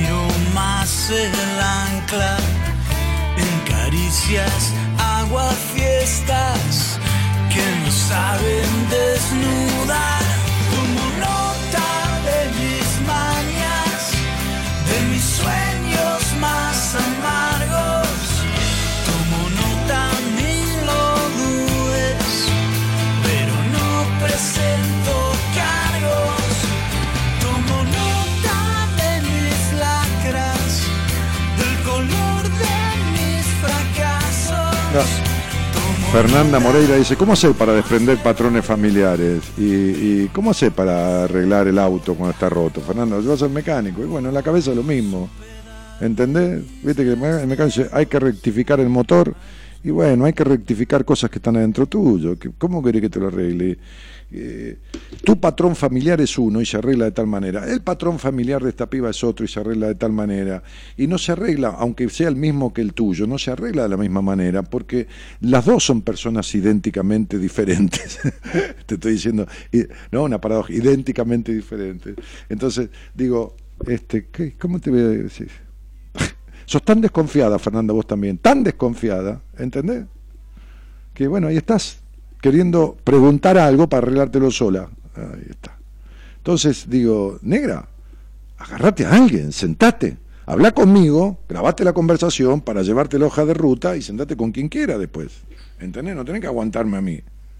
este, ser tu terapeuta o alguien de mi equipo. No te, no te estoy trayendo agua para mi molino, pero dejate de dar vueltas al pedo. Porque no solo que sos desconfiada, tenés una perra soledad interna que no se te fue nunca. Entonces digo, este, Silvana Costa y se la pucha, pobre piba, Dani. Porque esto que le pasa le pasa al 80% de las mujeres. No, no el, el tema del pibe que se le tiró encima, olvídate. El 40% de las chicas tienen abusos de la, de, de la sexualidad mucho peores que ese. Pero el 40%, ¿eh? De cada 10, 4. Pero, y de cada 10, un pibe o dos varones. Pero esto que le pasa de la mamá, del pibe, de la nena, de que lo mandó, que estuvo en el medio, estas son cosas de, de todos los días, esto es lo que escucho todo el tiempo.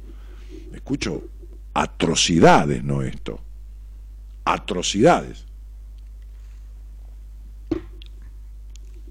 Esto, esto fue un, un juego de jardín infante. A ver, no es porque no sea importante para, para, para Candelita, no, es importantísimo, le di la importancia que tiene para ella. Pero, porque cada uno su dolor y su afectación es, es lo peor. Pero si yo lo comparo con, con, con, ¿qué te puedo decir? En la escala de gravedad situacional de las últimas 100 personas que vi, y Candela está en el puesto 84, 85, 88. Tiene casi 90 personas antes que ella con cosas mucho más graves.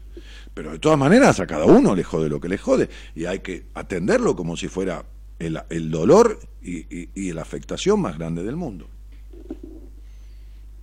Este, este, más importante del mundo, porque es, lo más importante que le pasa. Es, cada ser humano es único y hay que tratarlo como tal y, y respetarle sus dolores. Lore Moreira dice, Dani, es la primera vez que te escucho, soy de Entre Ríos, me han hablado maravillas de vos. Te estafaron, te mintieron, alguno que te quiere joder. y en un ratito que te escucho puedo comprobar eso. Me gustaría hablar con vos, pero no sé si salía al aire. Sufro pánicos y mucha ansiedad, ya estoy haciendo terapia, pero por lo que veo sos un genio, gracias, saludos. Eh, no, no, sé de esto. Así que, eh, bueno, eh, a ver, como quieras, si tenés mucho pánico, mucha ansiedad y mucha fobia, vas a transpirar, te van a transpirar la mano y te va a agarrar taquicardia cuando hables conmigo. Está bien, yo nos ponemos a charlar y te lo paro el ataque de pánico. Si querés, lo charlamos. Y si no, me ves en privado. Y son las únicas dos posibilidades que tengo. Te- te- te- hablas con Marita eh, y se acabó. Hablando de hablar con Marita, nunca digo que el 20, el 20, 21 y 22 de marzo tenemos el próximo seminario. De estos que hacemos solo cuatro por año y que son solo para 30 personas. Entonces ya hay gente anotada, empezamos a este, difundir esto, hasta el 31 de enero tiene un, valor por, por inscripción anticipada, o sea que tiene un valor menor. Eh, y nada, no tenés ni por qué pagarlo entero, dejas una seña y después eh, cuando llegas al seminario pagás el resto o en el transcurso, qué sé yo, no sé, eso lo maneja todo Marita, entonces con la gente allá de la institución. Seminario para transformar tu vida. Lo conduzco yo y me secunda todo el equipo de profesionales de buenas compañías. Eh, tres días, las cuatro comidas, tres hectáreas de parque, 50 dormitorios, cientos de metros de salones, un micro de turismo internacional que los lleva hasta allá, que está a 40 minutos de aquí, a una institución que es un colegio de monjas, donde queda todo para nosotros, los dormitorios, los salones, todo. Solo vienen a cocinarnos las señoras cocineras que entran por otro lado. Este, el micro que nos lleva, los lleva a la tarde ahí el viernes eh, para allá, y el micro mismo el domingo los viene a buscar y los trae. Han venido gente de todas las provincias argentinas, absolutamente de todas. No hay ninguna provincia de la cual no haya venido alguien al seminario. Y de 15 países del exterior. Desde todos los países limítrof- limítrofes hasta Israel, por decir lugares este, lejanos, este, este, Italia, Estados Unidos, viene, viene una chica de Francia que fue paciente mía, eh, este, y que está haciendo un seguimiento con mi mujer de todo un tema que, que descubrió en la, en la lectura de registros. Viene, viene de Francia, vi- vive en Francia. eh, así que bueno, seminario para transformar tu vida. Ese título que busqué de- para el seminario durante tanto tiempo que se lo cambié tres, cuatro veces, eh, en estos seis años que lo hacemos, es este el que, el que me completa y me conforma. Eh, y, vos, flaca, si querés llamás y hablas conmigo al aire, te tranquila que no te va a dar pánico, este, pero si te da, hablamos un poquitito fuera del aire y yo te lo calmo, o al aire mismo, yo conozco ataques de pánico, tuve, ¿sabes cuántos? Los 30 años, 3, 4 por día, así que mira, tengo, tengo coleccionados. Este, y, quien quiere ir al seminario la llamo a Marita, que es, eh, le mando un WhatsApp a Marita, que es, mira, ahí lo escribo el teléfono, seguro lo debe haber posteado acá mi, mi colaborador, este Gonzalito. 11 25 83 7555 es el teléfono de Marita. Eh, eh, a ese teléfono, oye Ma- Marita, ¿cómo puedo hacer para enterarme cómo es el seminario, de esto, lo otro, o, o de tener una entrevista con Dani? Bueno, listo, ya está. No, no- no te compromete. Bueno, Elba Mesa. Dice Lore Moreira, jaja, Lore, yo no te mentí. Si te animás, trata de hablar con él, no te vas a, repet- a repetir. No, no, va a hablar conmigo más. No, no te vas a arrepentir. Se ve que Elba Mesa. Ah, porque yo le dije, le dijeron que yo era un genio, yo dije, no, te mintieron. Ah, se ve que Elba la mandó. No, Elba estaba jodiendo, quédate tranqui. Lore Moreira, sí, te dijo la posta, sí, te dijo la posta mal. Bueno, qué sé yo. Este, mm, bueno, Fernanda Moreira que se tapa lo- los cosos. Somos hermanas, Daniel. Ay, Dios santo. Una tiene ataque de pánico, la otra no la conoce nadie porque es cerrada como una tapia, que sos vos. Este, y bueno, en algún lado hay algo que les pasó a ambas, ¿no? Que les afectó en diferente manera, ¿no? Carlos Busquets dice, hola Dani, qué difícil es criar un hijo y ahora un nieto, un saludo. Mira, los nietos y los hijos necesitan padres o abuelos que vivan en bienestar. Eh, no hablo de bienestar económico, eso está bien, que cuanto menos necesidad en lo económico. No en felicidad porque no existe, en, en bienestar, con criterio, con, sentido común, que los dejen ser, con las limitaciones lógicas. No puede pedir al pibe un vaso de cerveza a los cinco años y se lo das. Pero le puedes explicar que dentro de unos años va a tomar un vasito de cerveza y que esto y que lo otro, pero no le cague en la vida, ¿viste? No, no. No le cague en la vida al pibe, che. No, quieran que los chicos sean como ustedes quieren que sean, loco. Escuchen quién carajo es ese ser. ¿No ves que yo lo que hago es escuchar quién es?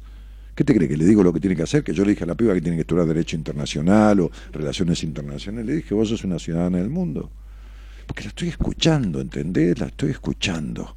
Y cuando abro su estudio numerológico, que es un poquito, un papel que tengo el nombrecito, no es ni todo completo ni nada, veo lo que trajo en a esta vida en su esencia, que sería como si fuera su carga genética, lo que trae al nacer.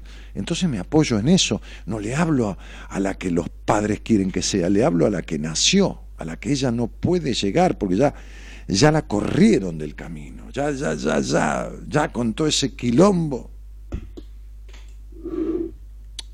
Entonces, un pibe necesita ser escuchado, ni sobreprotegido, porque es el otro extremo de la, de la, de- la- del abandono, ni desconsidera una cosa medianamente lógica. Perfecta, no, loco, perfecto no hay nada. No los metan en la cama, no duerman con los pibes, no los hagan dormir con ustedes, no se bañen con ellos. No, no, no, no, no. Cosas elementales, no los compares, no, no digas, este, sos un tarado, nunca vas a llegar a nada, este, sos un inservible, ¿no? porque, porque se marca a fuego cualquier palabra.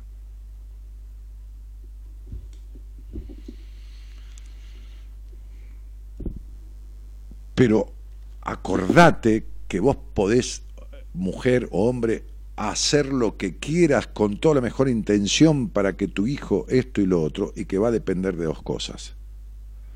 De su genética es una, pero fundamentalmente de cómo vivís vos la vida. No vayas a predicar lo que no vivís. No le digas a tu hija, sé libre, no seas como yo, que fui todavía una prejuiciosa, porque la nena lo que absorbe es el prejuicio. No vale un carajo que le des permiso de nada si viviste una vida de mierda y si la criaste viviendo una vida de mierda. No le resolves nada con palabras. Dani, soy Daniela Ferreira. ¿Tenés algo para decirme? Sí, buenas noches, Daniela. ¿Cómo estás? Un gusto. Gracias por acompañarme. Este, ¿qué cree que te diga? ¿Qué te que soy un oráculo yo, nena? Cuando salgas al aire y quieras hablar conmigo, entonces tendré algo para decirte. Eh, llama a Lore y contá lo nuestro. Si lo llamamos las dos, se, infa- infarta este hombre. No, se infanta. Infantas son ustedes, que son las dos aniñadas. Yo he atendido cinco hermanas. Cinco, ¿eh? Desde la menor que vivía en Rosario. El otro día atendí una chica que es amiga de una, que es profesional del derecho, de las hermanas que atendí. Me dijo, sí, yo soy amiga de tal. Una, desde la más chica que vivía en Rosario hasta la mayor, o, la mayor o la anteúltima que vivía en, en el sur, no me acuerdo si era en Chubut.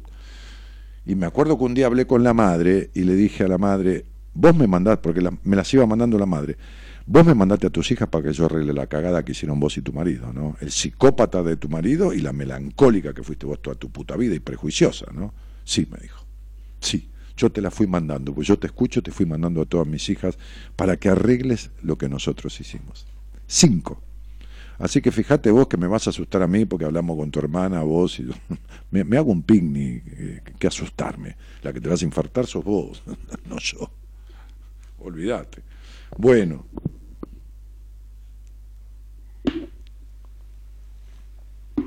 Noelia, ¿cómo te va? Hola Dani, ¿cómo estás? Bien. ¿Por qué conozco este apellido yo? Sí, hace muchos años que, que te vengo hinchando. Sí, pero, pero, a ver, yo justamente estaba hoy en- en viendo listado de pacientes y de ah, médicos. no, mi hermana. Ah, ah, Sí, tu hermana me vio, sí, no hace mucho. no, hace poco, sí, Bueno, es verdad. Hace poco. Ah, ¿viste? Cuando vi el papel con el que me escribió el productor, y, Noelia, pero eh, si vos hace mucho que me venís hinchando, que no es que me hinchás, porque la única que vive hinchada sos vos, y seguís dando vueltas, ¿para qué querés hablar conmigo? Con todo cariño te lo digo. Y siempre, eh, digamos, a lo largo de mi vida es como que en, cada momento que, que, que necesito, bueno, eh, vuelvo, te escucho. Sí, no, mi amor, yo te lo Hablamos. agradezco, pero ¿qué resolviste? Yo te lo agradezco Eh. eso, a mí no me molesta, pero ¿qué resolviste? ¿Qué resolviste de las cosas fundacionales, elementales, básicas en el sentido de que son el, el cimiento de, de cuestiones de tu vida, ¿no? Vinculares, eh, de tu necesidad de aprobación, de, de tus enojos. ¿Qué, qué resolviste? ¿La verdad? ¿Qué resolviste de tu vacío, de tu necesidad de controlar, de tu prejuicio? ¿Qué resolviste? Bueno, y que, eh, creo que algunas Te lo pregunto en serio, no te estoy tomando examen, te lo estoy preguntando, porque no lo sé. O sea, a ver, es lo mismo que nosotros hayamos, eh, estudiemos dos carreras diferentes, y cada tanto nos vemos en la universidad haciendo trámites. Yo digo, ¿qué tal? ¿Cuántas diste? Y no te estoy tomando examen, te estoy preguntando.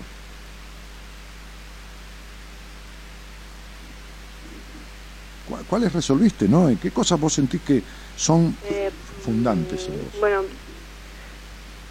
creo que, bueno, ahora que mencionaste lo del vacío, eh, no lo resolví.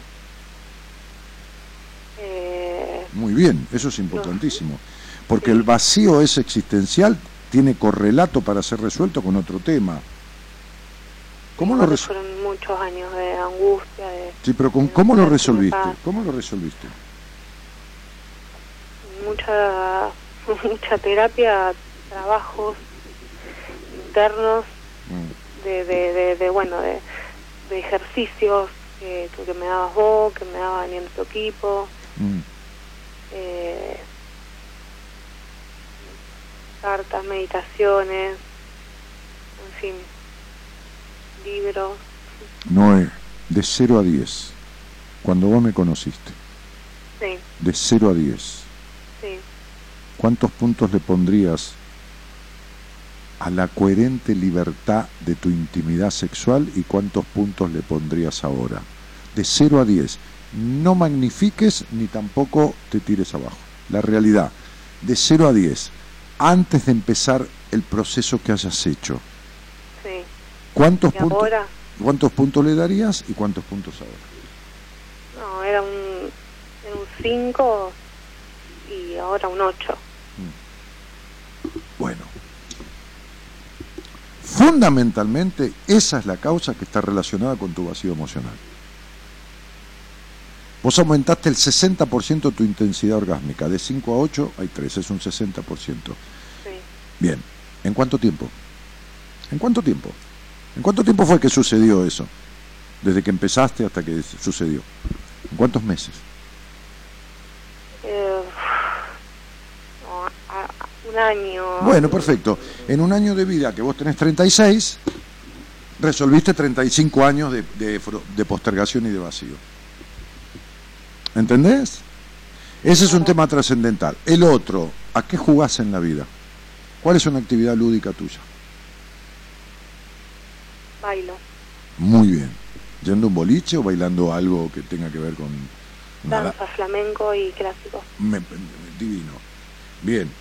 La otra, ¿cuánto de enojosa seguís siendo? Tipo que estás tranquila y te enojas que querés romperle la cabeza a alguien. Y sigo. No, con ta- no con esa intensidad, pero, Pero a veces Muy bien. Está bien, mi amor, está bien, te estoy viendo. La otra, ¿qué te traía a mí, cielo? me trae. Dani. Eh, es como que todo siempre cuesta mucho. Cuando logro, creo haber logrado algo, ya sea una o sea, estabilidad, bueno, ahora puse un negocio hace unos meses, eh, me logra, me cuesta mucho sostenerlo. Te cuesta mucho la, la plenitud o- ¿Te cuesta mucho sostenerlo porque vos te decepcionás fácilmente o te cuesta Sí. mucho sostenerlo económicamente? las dos cosas. O sea, eso es algo que, por ejemplo, no el tema del nada que ver. Por ejemplo, no sé, del 2006 que empecé con todo el proceso, pero el tema del dinero es algo que no puedo terminar de resolver. El tema del dinero puedes terminar de resolver. Claro, si Terminaste bien de nunca resol- me falta, pero estoy siempre eh, ¿Terminaste de, resol- de de- ¿Terminaste de resolver la decepción de tu padre y la decepción de los hombres?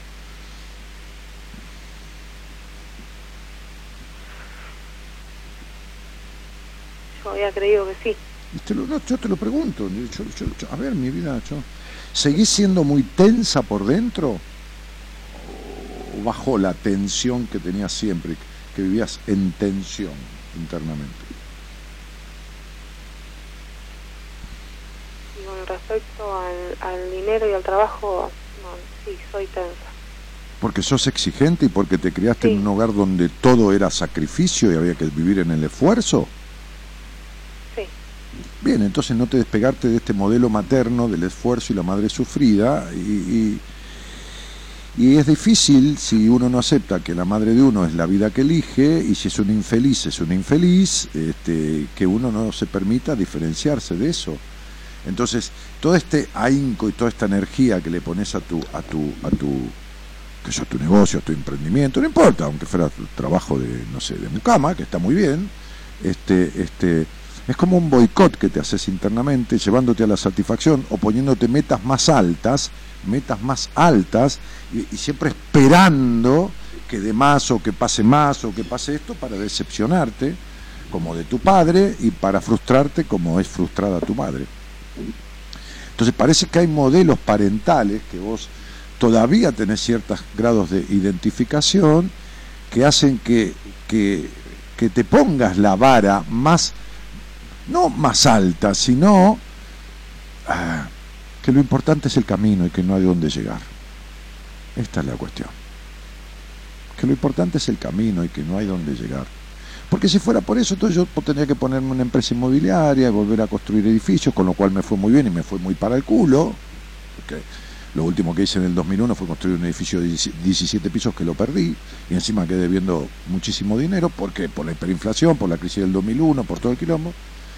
Pero diría, bueno, me pongo un inmobiliario, yo vendo un departamento solo con la, con la confianza que tengo en el mercado donde trabajé, que es Ramón Mejía, y gano lo que gano en el mes trabajando como profesional de la psicología, pero me importa un carajo, yo lo que quiero es hacer lo que amo, no voy por el tener, voy por el ser y vos estás yendo por el tener todo el tiempo. Y el tener todo el tiempo, que tiene que ver con lo material, es tener al Padre.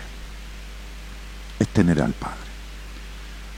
El logro material y la necesidad del tener, qué feliz sería con lo que no tengo y cuando lo tengo tampoco me alcanza, esto es cuestiones de tu padre y cuestiones de, de una madre insatisfecha y de cosas que están hasta ahí bastante bien ordenadas, pero no resueltas. ¿Viste cuando vos decís, eh, bueno, acá está la madera cortadita, todo el tirante, ay, pero mirá, mira, tiene una rebarba, hay que pasarle la lija. ¿Entendés lo que te digo?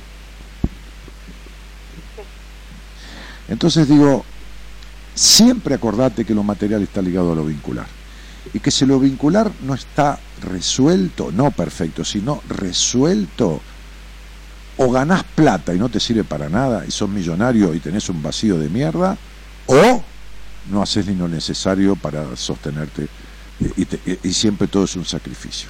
Pero no te olvides que también es como si uno atrajera la necesidad, atrayera la necesidad de quedarse en el sacrificio, de producirse sacrificio, porque eso es lo que fue tu madre. Sacrificada.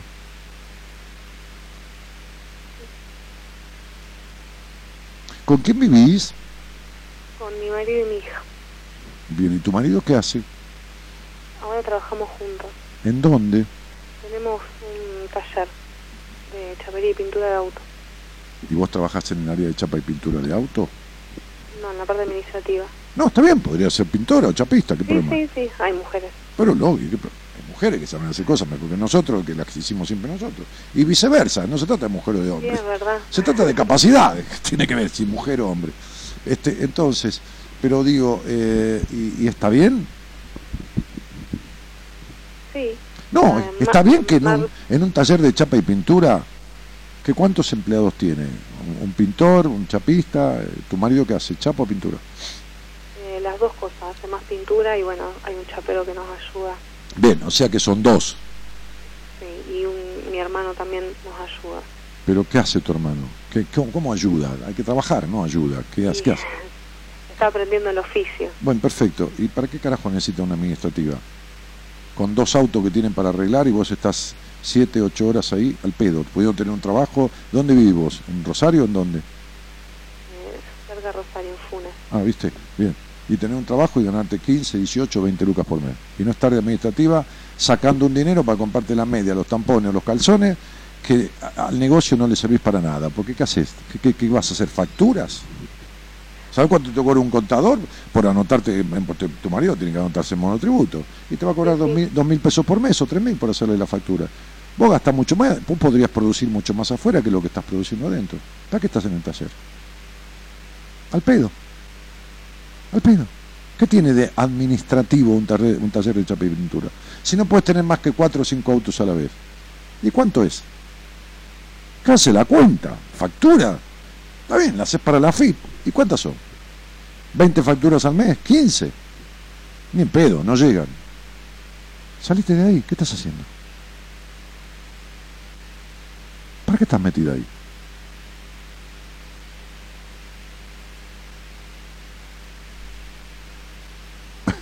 ¿Entendiste? Sí.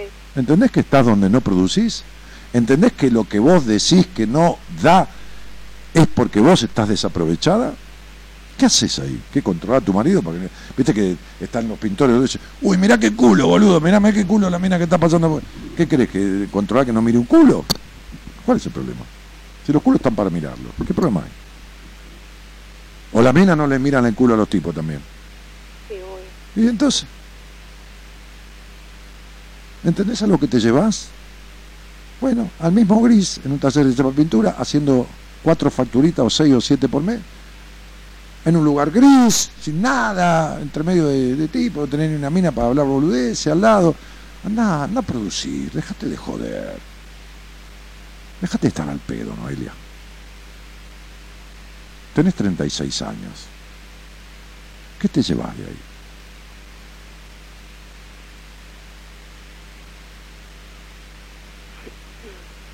Hola, Sí, ¿te quedó claro? sí. Entonces, ¿sabés lo que, ¿sabés lo que estás logrando? Lo que estás sembrando. sembrás tan poquito que recoges tan poquito. Nada estás haciendo, o casi nada, y nada vuelve. Es así de simple. ¿Entendés? ¿Te quedó claro? Muy bien, porque si vos estás seis horas adentro de ese taller todo el día, ¿sabés cuánto tiempo de trabajo efectivo tenés? 40 minutos. De las seis horas podés atender tres llamados telefónicos, cuatro, y no sé, qué encargar un rulemán, che, negra, llamar a la casa de repuesto y encargarle 40 minutos por día. Tenés 36 años. Mucha energía malgastada o no utilizada.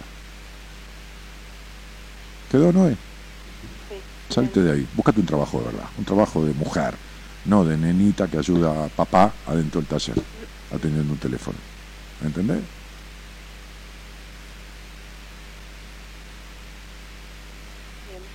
¿Ok? Sí, sí. Chao, un beso. Chao, Dani. Mamita querida, Dios. Ah, En fin. Vamos, dale. Llévatelo.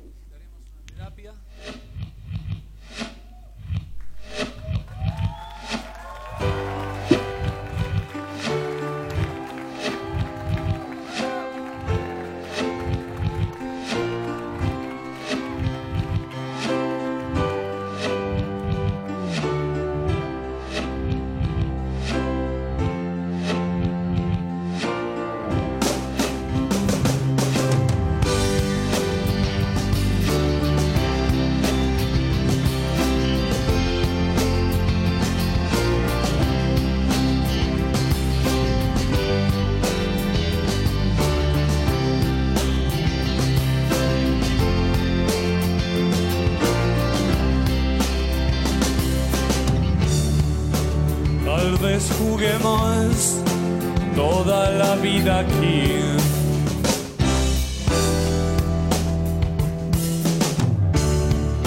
Y lo que la asfixia no pueda batir,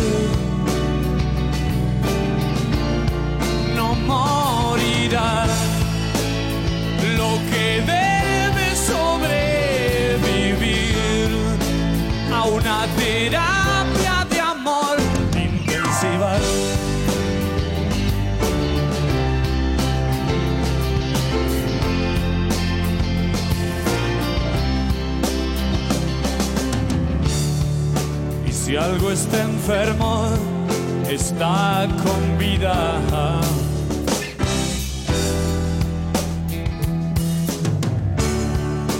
Lo que tus labios no puedan besar. Pereira. Fernanda Morera dice, evidentemente he reprimido cosas y esta vez salieron para ser sanadas. Me perdono, me acepto, me valoro. Sí, sí, sí. Respira hondo, este, perdonate, aceptate y valorate. Y ya mañana estás toda divina. Cambió todo y se transformó todo y ya está todo resuelto. Todo divino. Dios santo. Hace cinco minutos este, me pedías qué carajo hacer con tu vida cuál es la fórmula. Me perdono, me acepto, me valoro. Todas esas eh, no por vos, mi amor, esas frases pelotudas de, de, de, de, libros de autoayuda o de, o de falsos gurú- gurúes, se me perdono, me acepto, me valoro, me valoro, me acepto, me perdono. Y vuelve a suceder lo mismo todos los días y nada, nada, nada cambió y mucho menos nada se transformó. Iván Espíndola dice, Dani, ya pedí una entrevista con vos, pero porque necesito hablar con vos antes. Estoy cansada y decidida a enfrentar mis miedos o situación, pero me está costando llegar a vos. ¿Llegar a mí? No te puede costar nunca llegar a mí, Ivana. Que, que- que- de acá hablamos, si- personalmente o, a distancia por WhatsApp o por Skype. Marita te va a dar un turno, así que no te cuesta, te, te dará miedo, qué sé yo. Este, Eugenia Carranza dice, hola Dani, soy Euge. Sí, ya lo veo, Euge.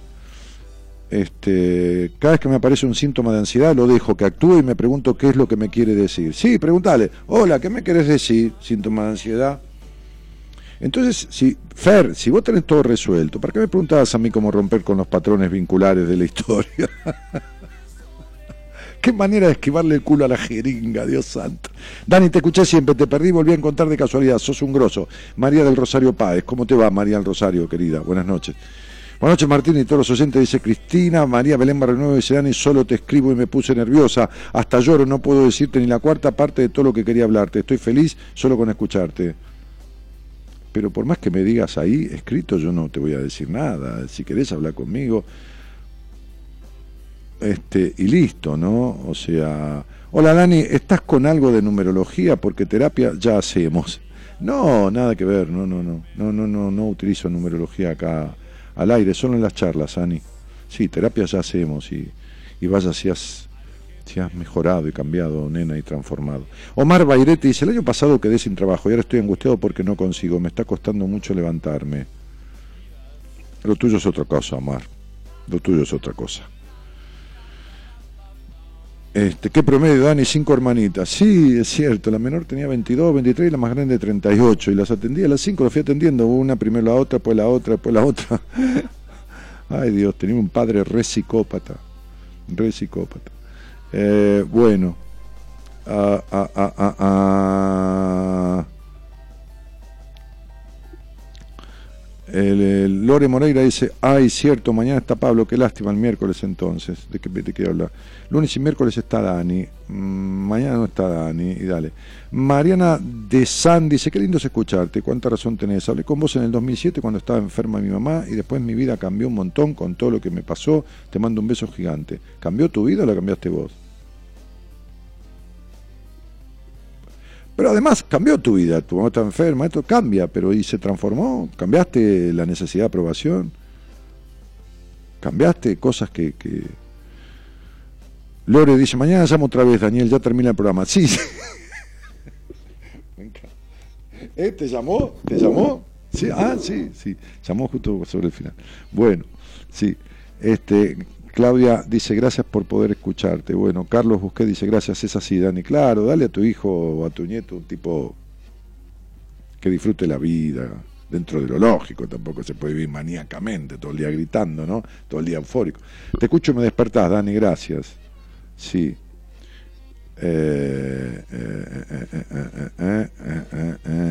Un día terrible tuve, pero pienso revertirlo. Me echaron de mi trabajo. Bueno, lo lamento, Milce. Pero, viste, vos pensá esto, ¿no? Digo, digo, digo, no, no, no, no estoy ni adivinando, porque no soy adivino, di- digo como reflexión. ¿Vos estabas cómoda o acomodada en ese trabajo? ¿Verdaderamente cómoda y, y plácida o realmente acomodada? ¿Entendés lo que digo, no? Bueno, Patricia y Roberto Álvarez Rearte dice, mamá tendría que escuchar. No, deja, la gente quiere que yo le arregle a la madre para que ellos tengan permiso de hacer lo que se les canta el culo o no les dé culpa ser feliz, ¿no? Entonces sería, porque si mi mamá fuera feliz, entonces yo no tendría culpa por serlo, ¿no? No, tu mamá eligió esa vida y listo. Tengo mucha teoría, me cuesta aplicarlo, no te rías. Y sí, me río porque se te está acabando la vida, te la estás cagando, ¿cómo no me voy a reír? Me río de que publicás en mi WhatsApp, no en tu pieza en la pared. Me perdono, mi esto, mi lo otro, cuando hace tres minutos, ¿cómo no me voy a reír? No me estoy riendo de vos. Me estoy riendo con vos, porque te estás tomando para la joda, te burlás de vos misma y te estafás, Fernanda. ¿De qué carajo me estás hablando, querida? Y si no te gusta, no escuches más. Pero si vos venís a mi casa, que es mi Facebook, a publicar esas pelotudeces, en donde primero decís, ¿cómo hago para romper con los patrones vinculares de mi historia? Después decís, me perdono, me acepto, me amo, me tengo que cagar de risa. ¿Entendés? Porque venís a, a- poner una aspirina para el cáncer. Y me río para ser irónico y para que te duela. Porque la única que se traiciona y se maltrata sos vos, no yo. Vos te estás riendo de vos. Vos te estás estafando. ¿De qué me estás hablando? Vos deja de reírte de vos. Yo me voy a dormir y duermo. O se me canta los huevos no dormir y no duermo. Pero vos no podés hacer lo que querés nunca en tu puta vida. Y vivís una vida de encierro. Entonces, ¿de qué, ¿de qué me estás hablando de reírme? Si vos te vivís cagando de risa en vos. De vos. ¿Entendés? Vos sos la peor burlona para vos mismo. No jodas. No jodas. Eh, así que, querida, este, eh, poné el punto donde hay que ponerlo. Andrea Daniel Oldane dice, "Ah, hola Dani, hace poco te escucho, soy de Chivilcoy, tengo a mi hijo con ataques de pánico y me está costando mucho verlo así. Y a mi mamá también le costaba verme así, pero bueno, me tuve que ir a terapia y arreglarlo. Y a mi papá también le costaba verme con ataque de pánico. En fin, tu hijo está en una crisis que necesita una transformación en su vida. Y los ataques de pánico son esos. Son ataques de ansiedad agudo que anuncian una crisis estructural de la vida, una crisis de la estructura de vida, en casi todos los aspectos de la vida, en casi todos los aspectos de la vida del panicoso, en casi todos los aspectos. Porque creo que sacando uno o dos temas de, de mi existencia, todos los demás, algunos tuvieron que ir a parar a la mierda, otros los dejé, otros transformé, hasta lo vocacional.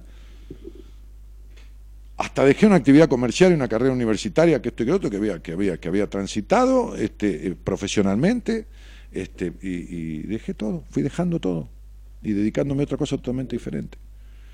El ataque de pánico dice clarito, nunca más vas a ser el mismo o la misma. Esto es el mensaje del ataque de pánico. Llegó el momento del otro.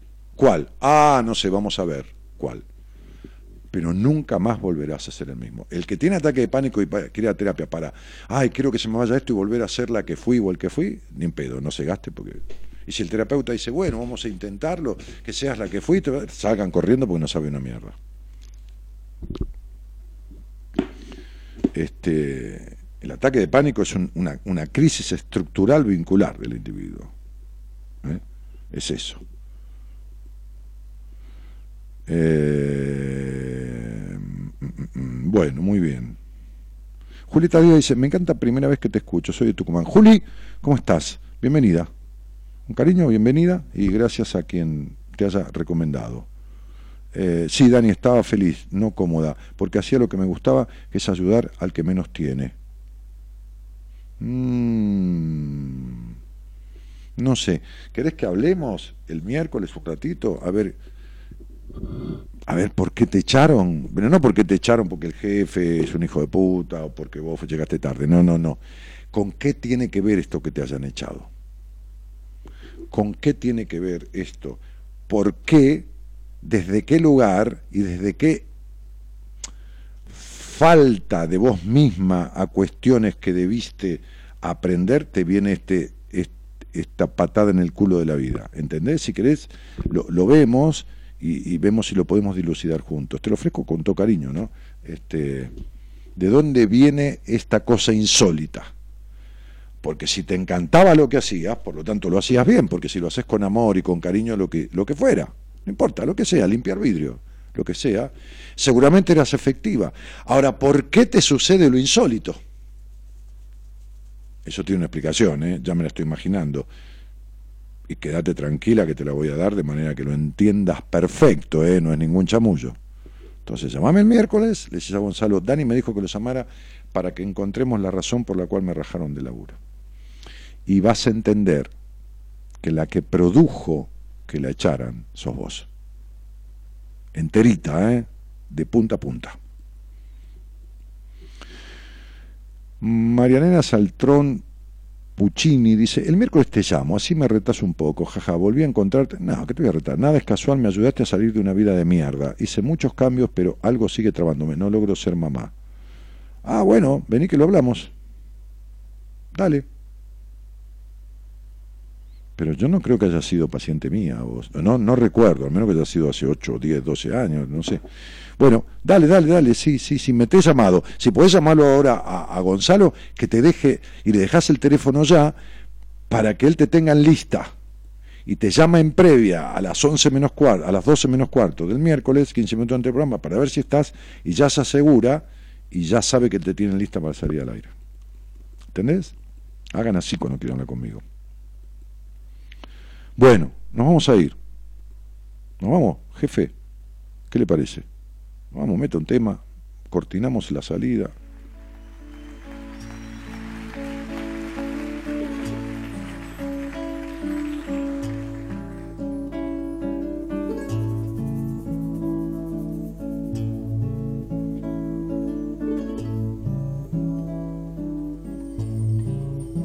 No, esa no es la razón, Emilce. Cuando quieras lo hablamos. No, no, no, no deja de mentirte y echar la culpa para afuera, deja, deja. para despertar, sonriente y feliz, despiértate, levántate para cansarte y volver a dormir. El círculo da la vuelta y al terminar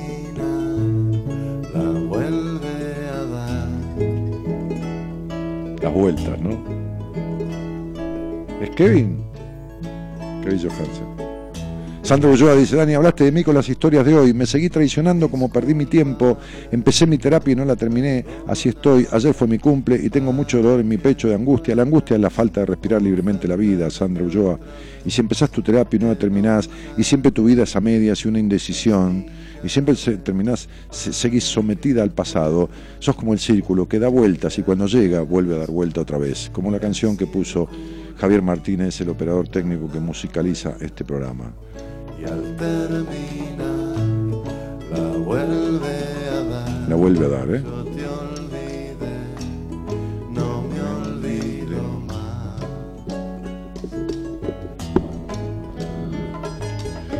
Paula Pérez que saluda, José Carlos Ramírez que saluda desde Paraguay, un genio Dani, abrazos. Eh, nos estamos yendo, como dije, en la operación técnica y escuchando atentamente el programa para poner un tema acorde a lo que hablamos. Javier Martínez, que es el editor de Comedios, que está en, reemplazo de las vacaciones de, de Gerardo Subirana, que vuelve en el 2032, creo, ¿no? Vamos a pagar vacaciones sin goce de sueldo. Eh, o con goce de sueldo. Eh, en, la, en, la, en la producción, acá, el señor Gonzalo Comito. Te di todo y ya no doy más. Mi nombre es Daniel Jorge Martínez, el programa Buenas Compañías, 26 años y algunos meses al aire en diferentes radios, pero lo que importa es, como suelo decir, no la frecuencia radial, ¿no? que aquí es AM 1220, en Radio del Plata era 1030, en Radio Espléndida, en Radio El Mundo, eh, sino la frecuencia interior, que sintonizamos cada madrugada este, este, con los programas que yo hago, los lunes y los miércoles, con los que hacen los columnistas del equipo, que sintonizamos con estos seminarios que han venido ya miles de personas en seis años de todo, de muchísimos lugares del mundo, como dije antes, de todas las provincias argentinas y de 15 países del exterior. Este seminario que es solo para 30 personas y solo cuatro veces al año, este, y a, lo que, a, lo- a- los cuales invitamos amorosamente a participar, pues es una experiencia que no hay manera de explicarla. Mañana, el señor, ¿eh? Pablo, yo, yo, yo, ¿eh? Ah, mañana estoy yo de vuelta. Ah, mira vos, mañana estoy yo de vuelta. Bueno, perfecto. Bueno, mañana estoy yo. Listo. Eh, este, un programa de parrilla, entonces. Ah, ¿y quién, quién tenía que venir mañana? Ah, cambiaron la cosa porque, bueno, bueno, el jueves viene mi mujer. Mi mujer va a hacer el programa con, la invitó el- su excelencia reverendísima don, don Enrique este, Audine, el señor licenciado en psicología y profesor y todas estas cosas que tiene Enrique, la invitó a mi mujer en el último seminario, porque Gaby viene a los seminarios, viene el sábado, llega, este, se queda sábado y domingo, no viene desde el principio, y le invitó a hacer un programa juntos y lo hacen el jueves. Este jueves mi mujer va a estar con Enrique Audine en el programa. El miércoles, ¿quién está? El miércoles, Pablo. Enrique. Ah, este miércoles es Enrique con, con Gaby. El jueves también Enrique. Con Gaby. Y el miércoles también Enrique. Ah, yo el miércoles, tenés razón. Yo estoy medio en pedo, ¿no? Si los miércoles los hago yo, ¿por qué me pregunto quién viene el miércoles? Che, estoy, estoy discúlpeme, ¿eh? mañana voy a buscar un terapeuta para ver que me, que me ordene la parte de los días de la semana. Entonces, el miércoles vuelvo yo, el jueves está Enrique Audine en su programa habitual con mi mujer, este, que la, ha invitado, y el viernes, bueno, qué sé yo, Mora Conti o quien sea. Bueno, señoras y señores, y por qué no niños y niñas, al niño y la niña de cada uno, un gusto, mm, gratitud, no agradecimiento, gratitud por, por, por, por tantos años y años y años y años y años de tener tantísima gente del otro lado este, haciéndonos juntos buenas compañías. Chao. El círculo da la vuelta y al terminar la vuelve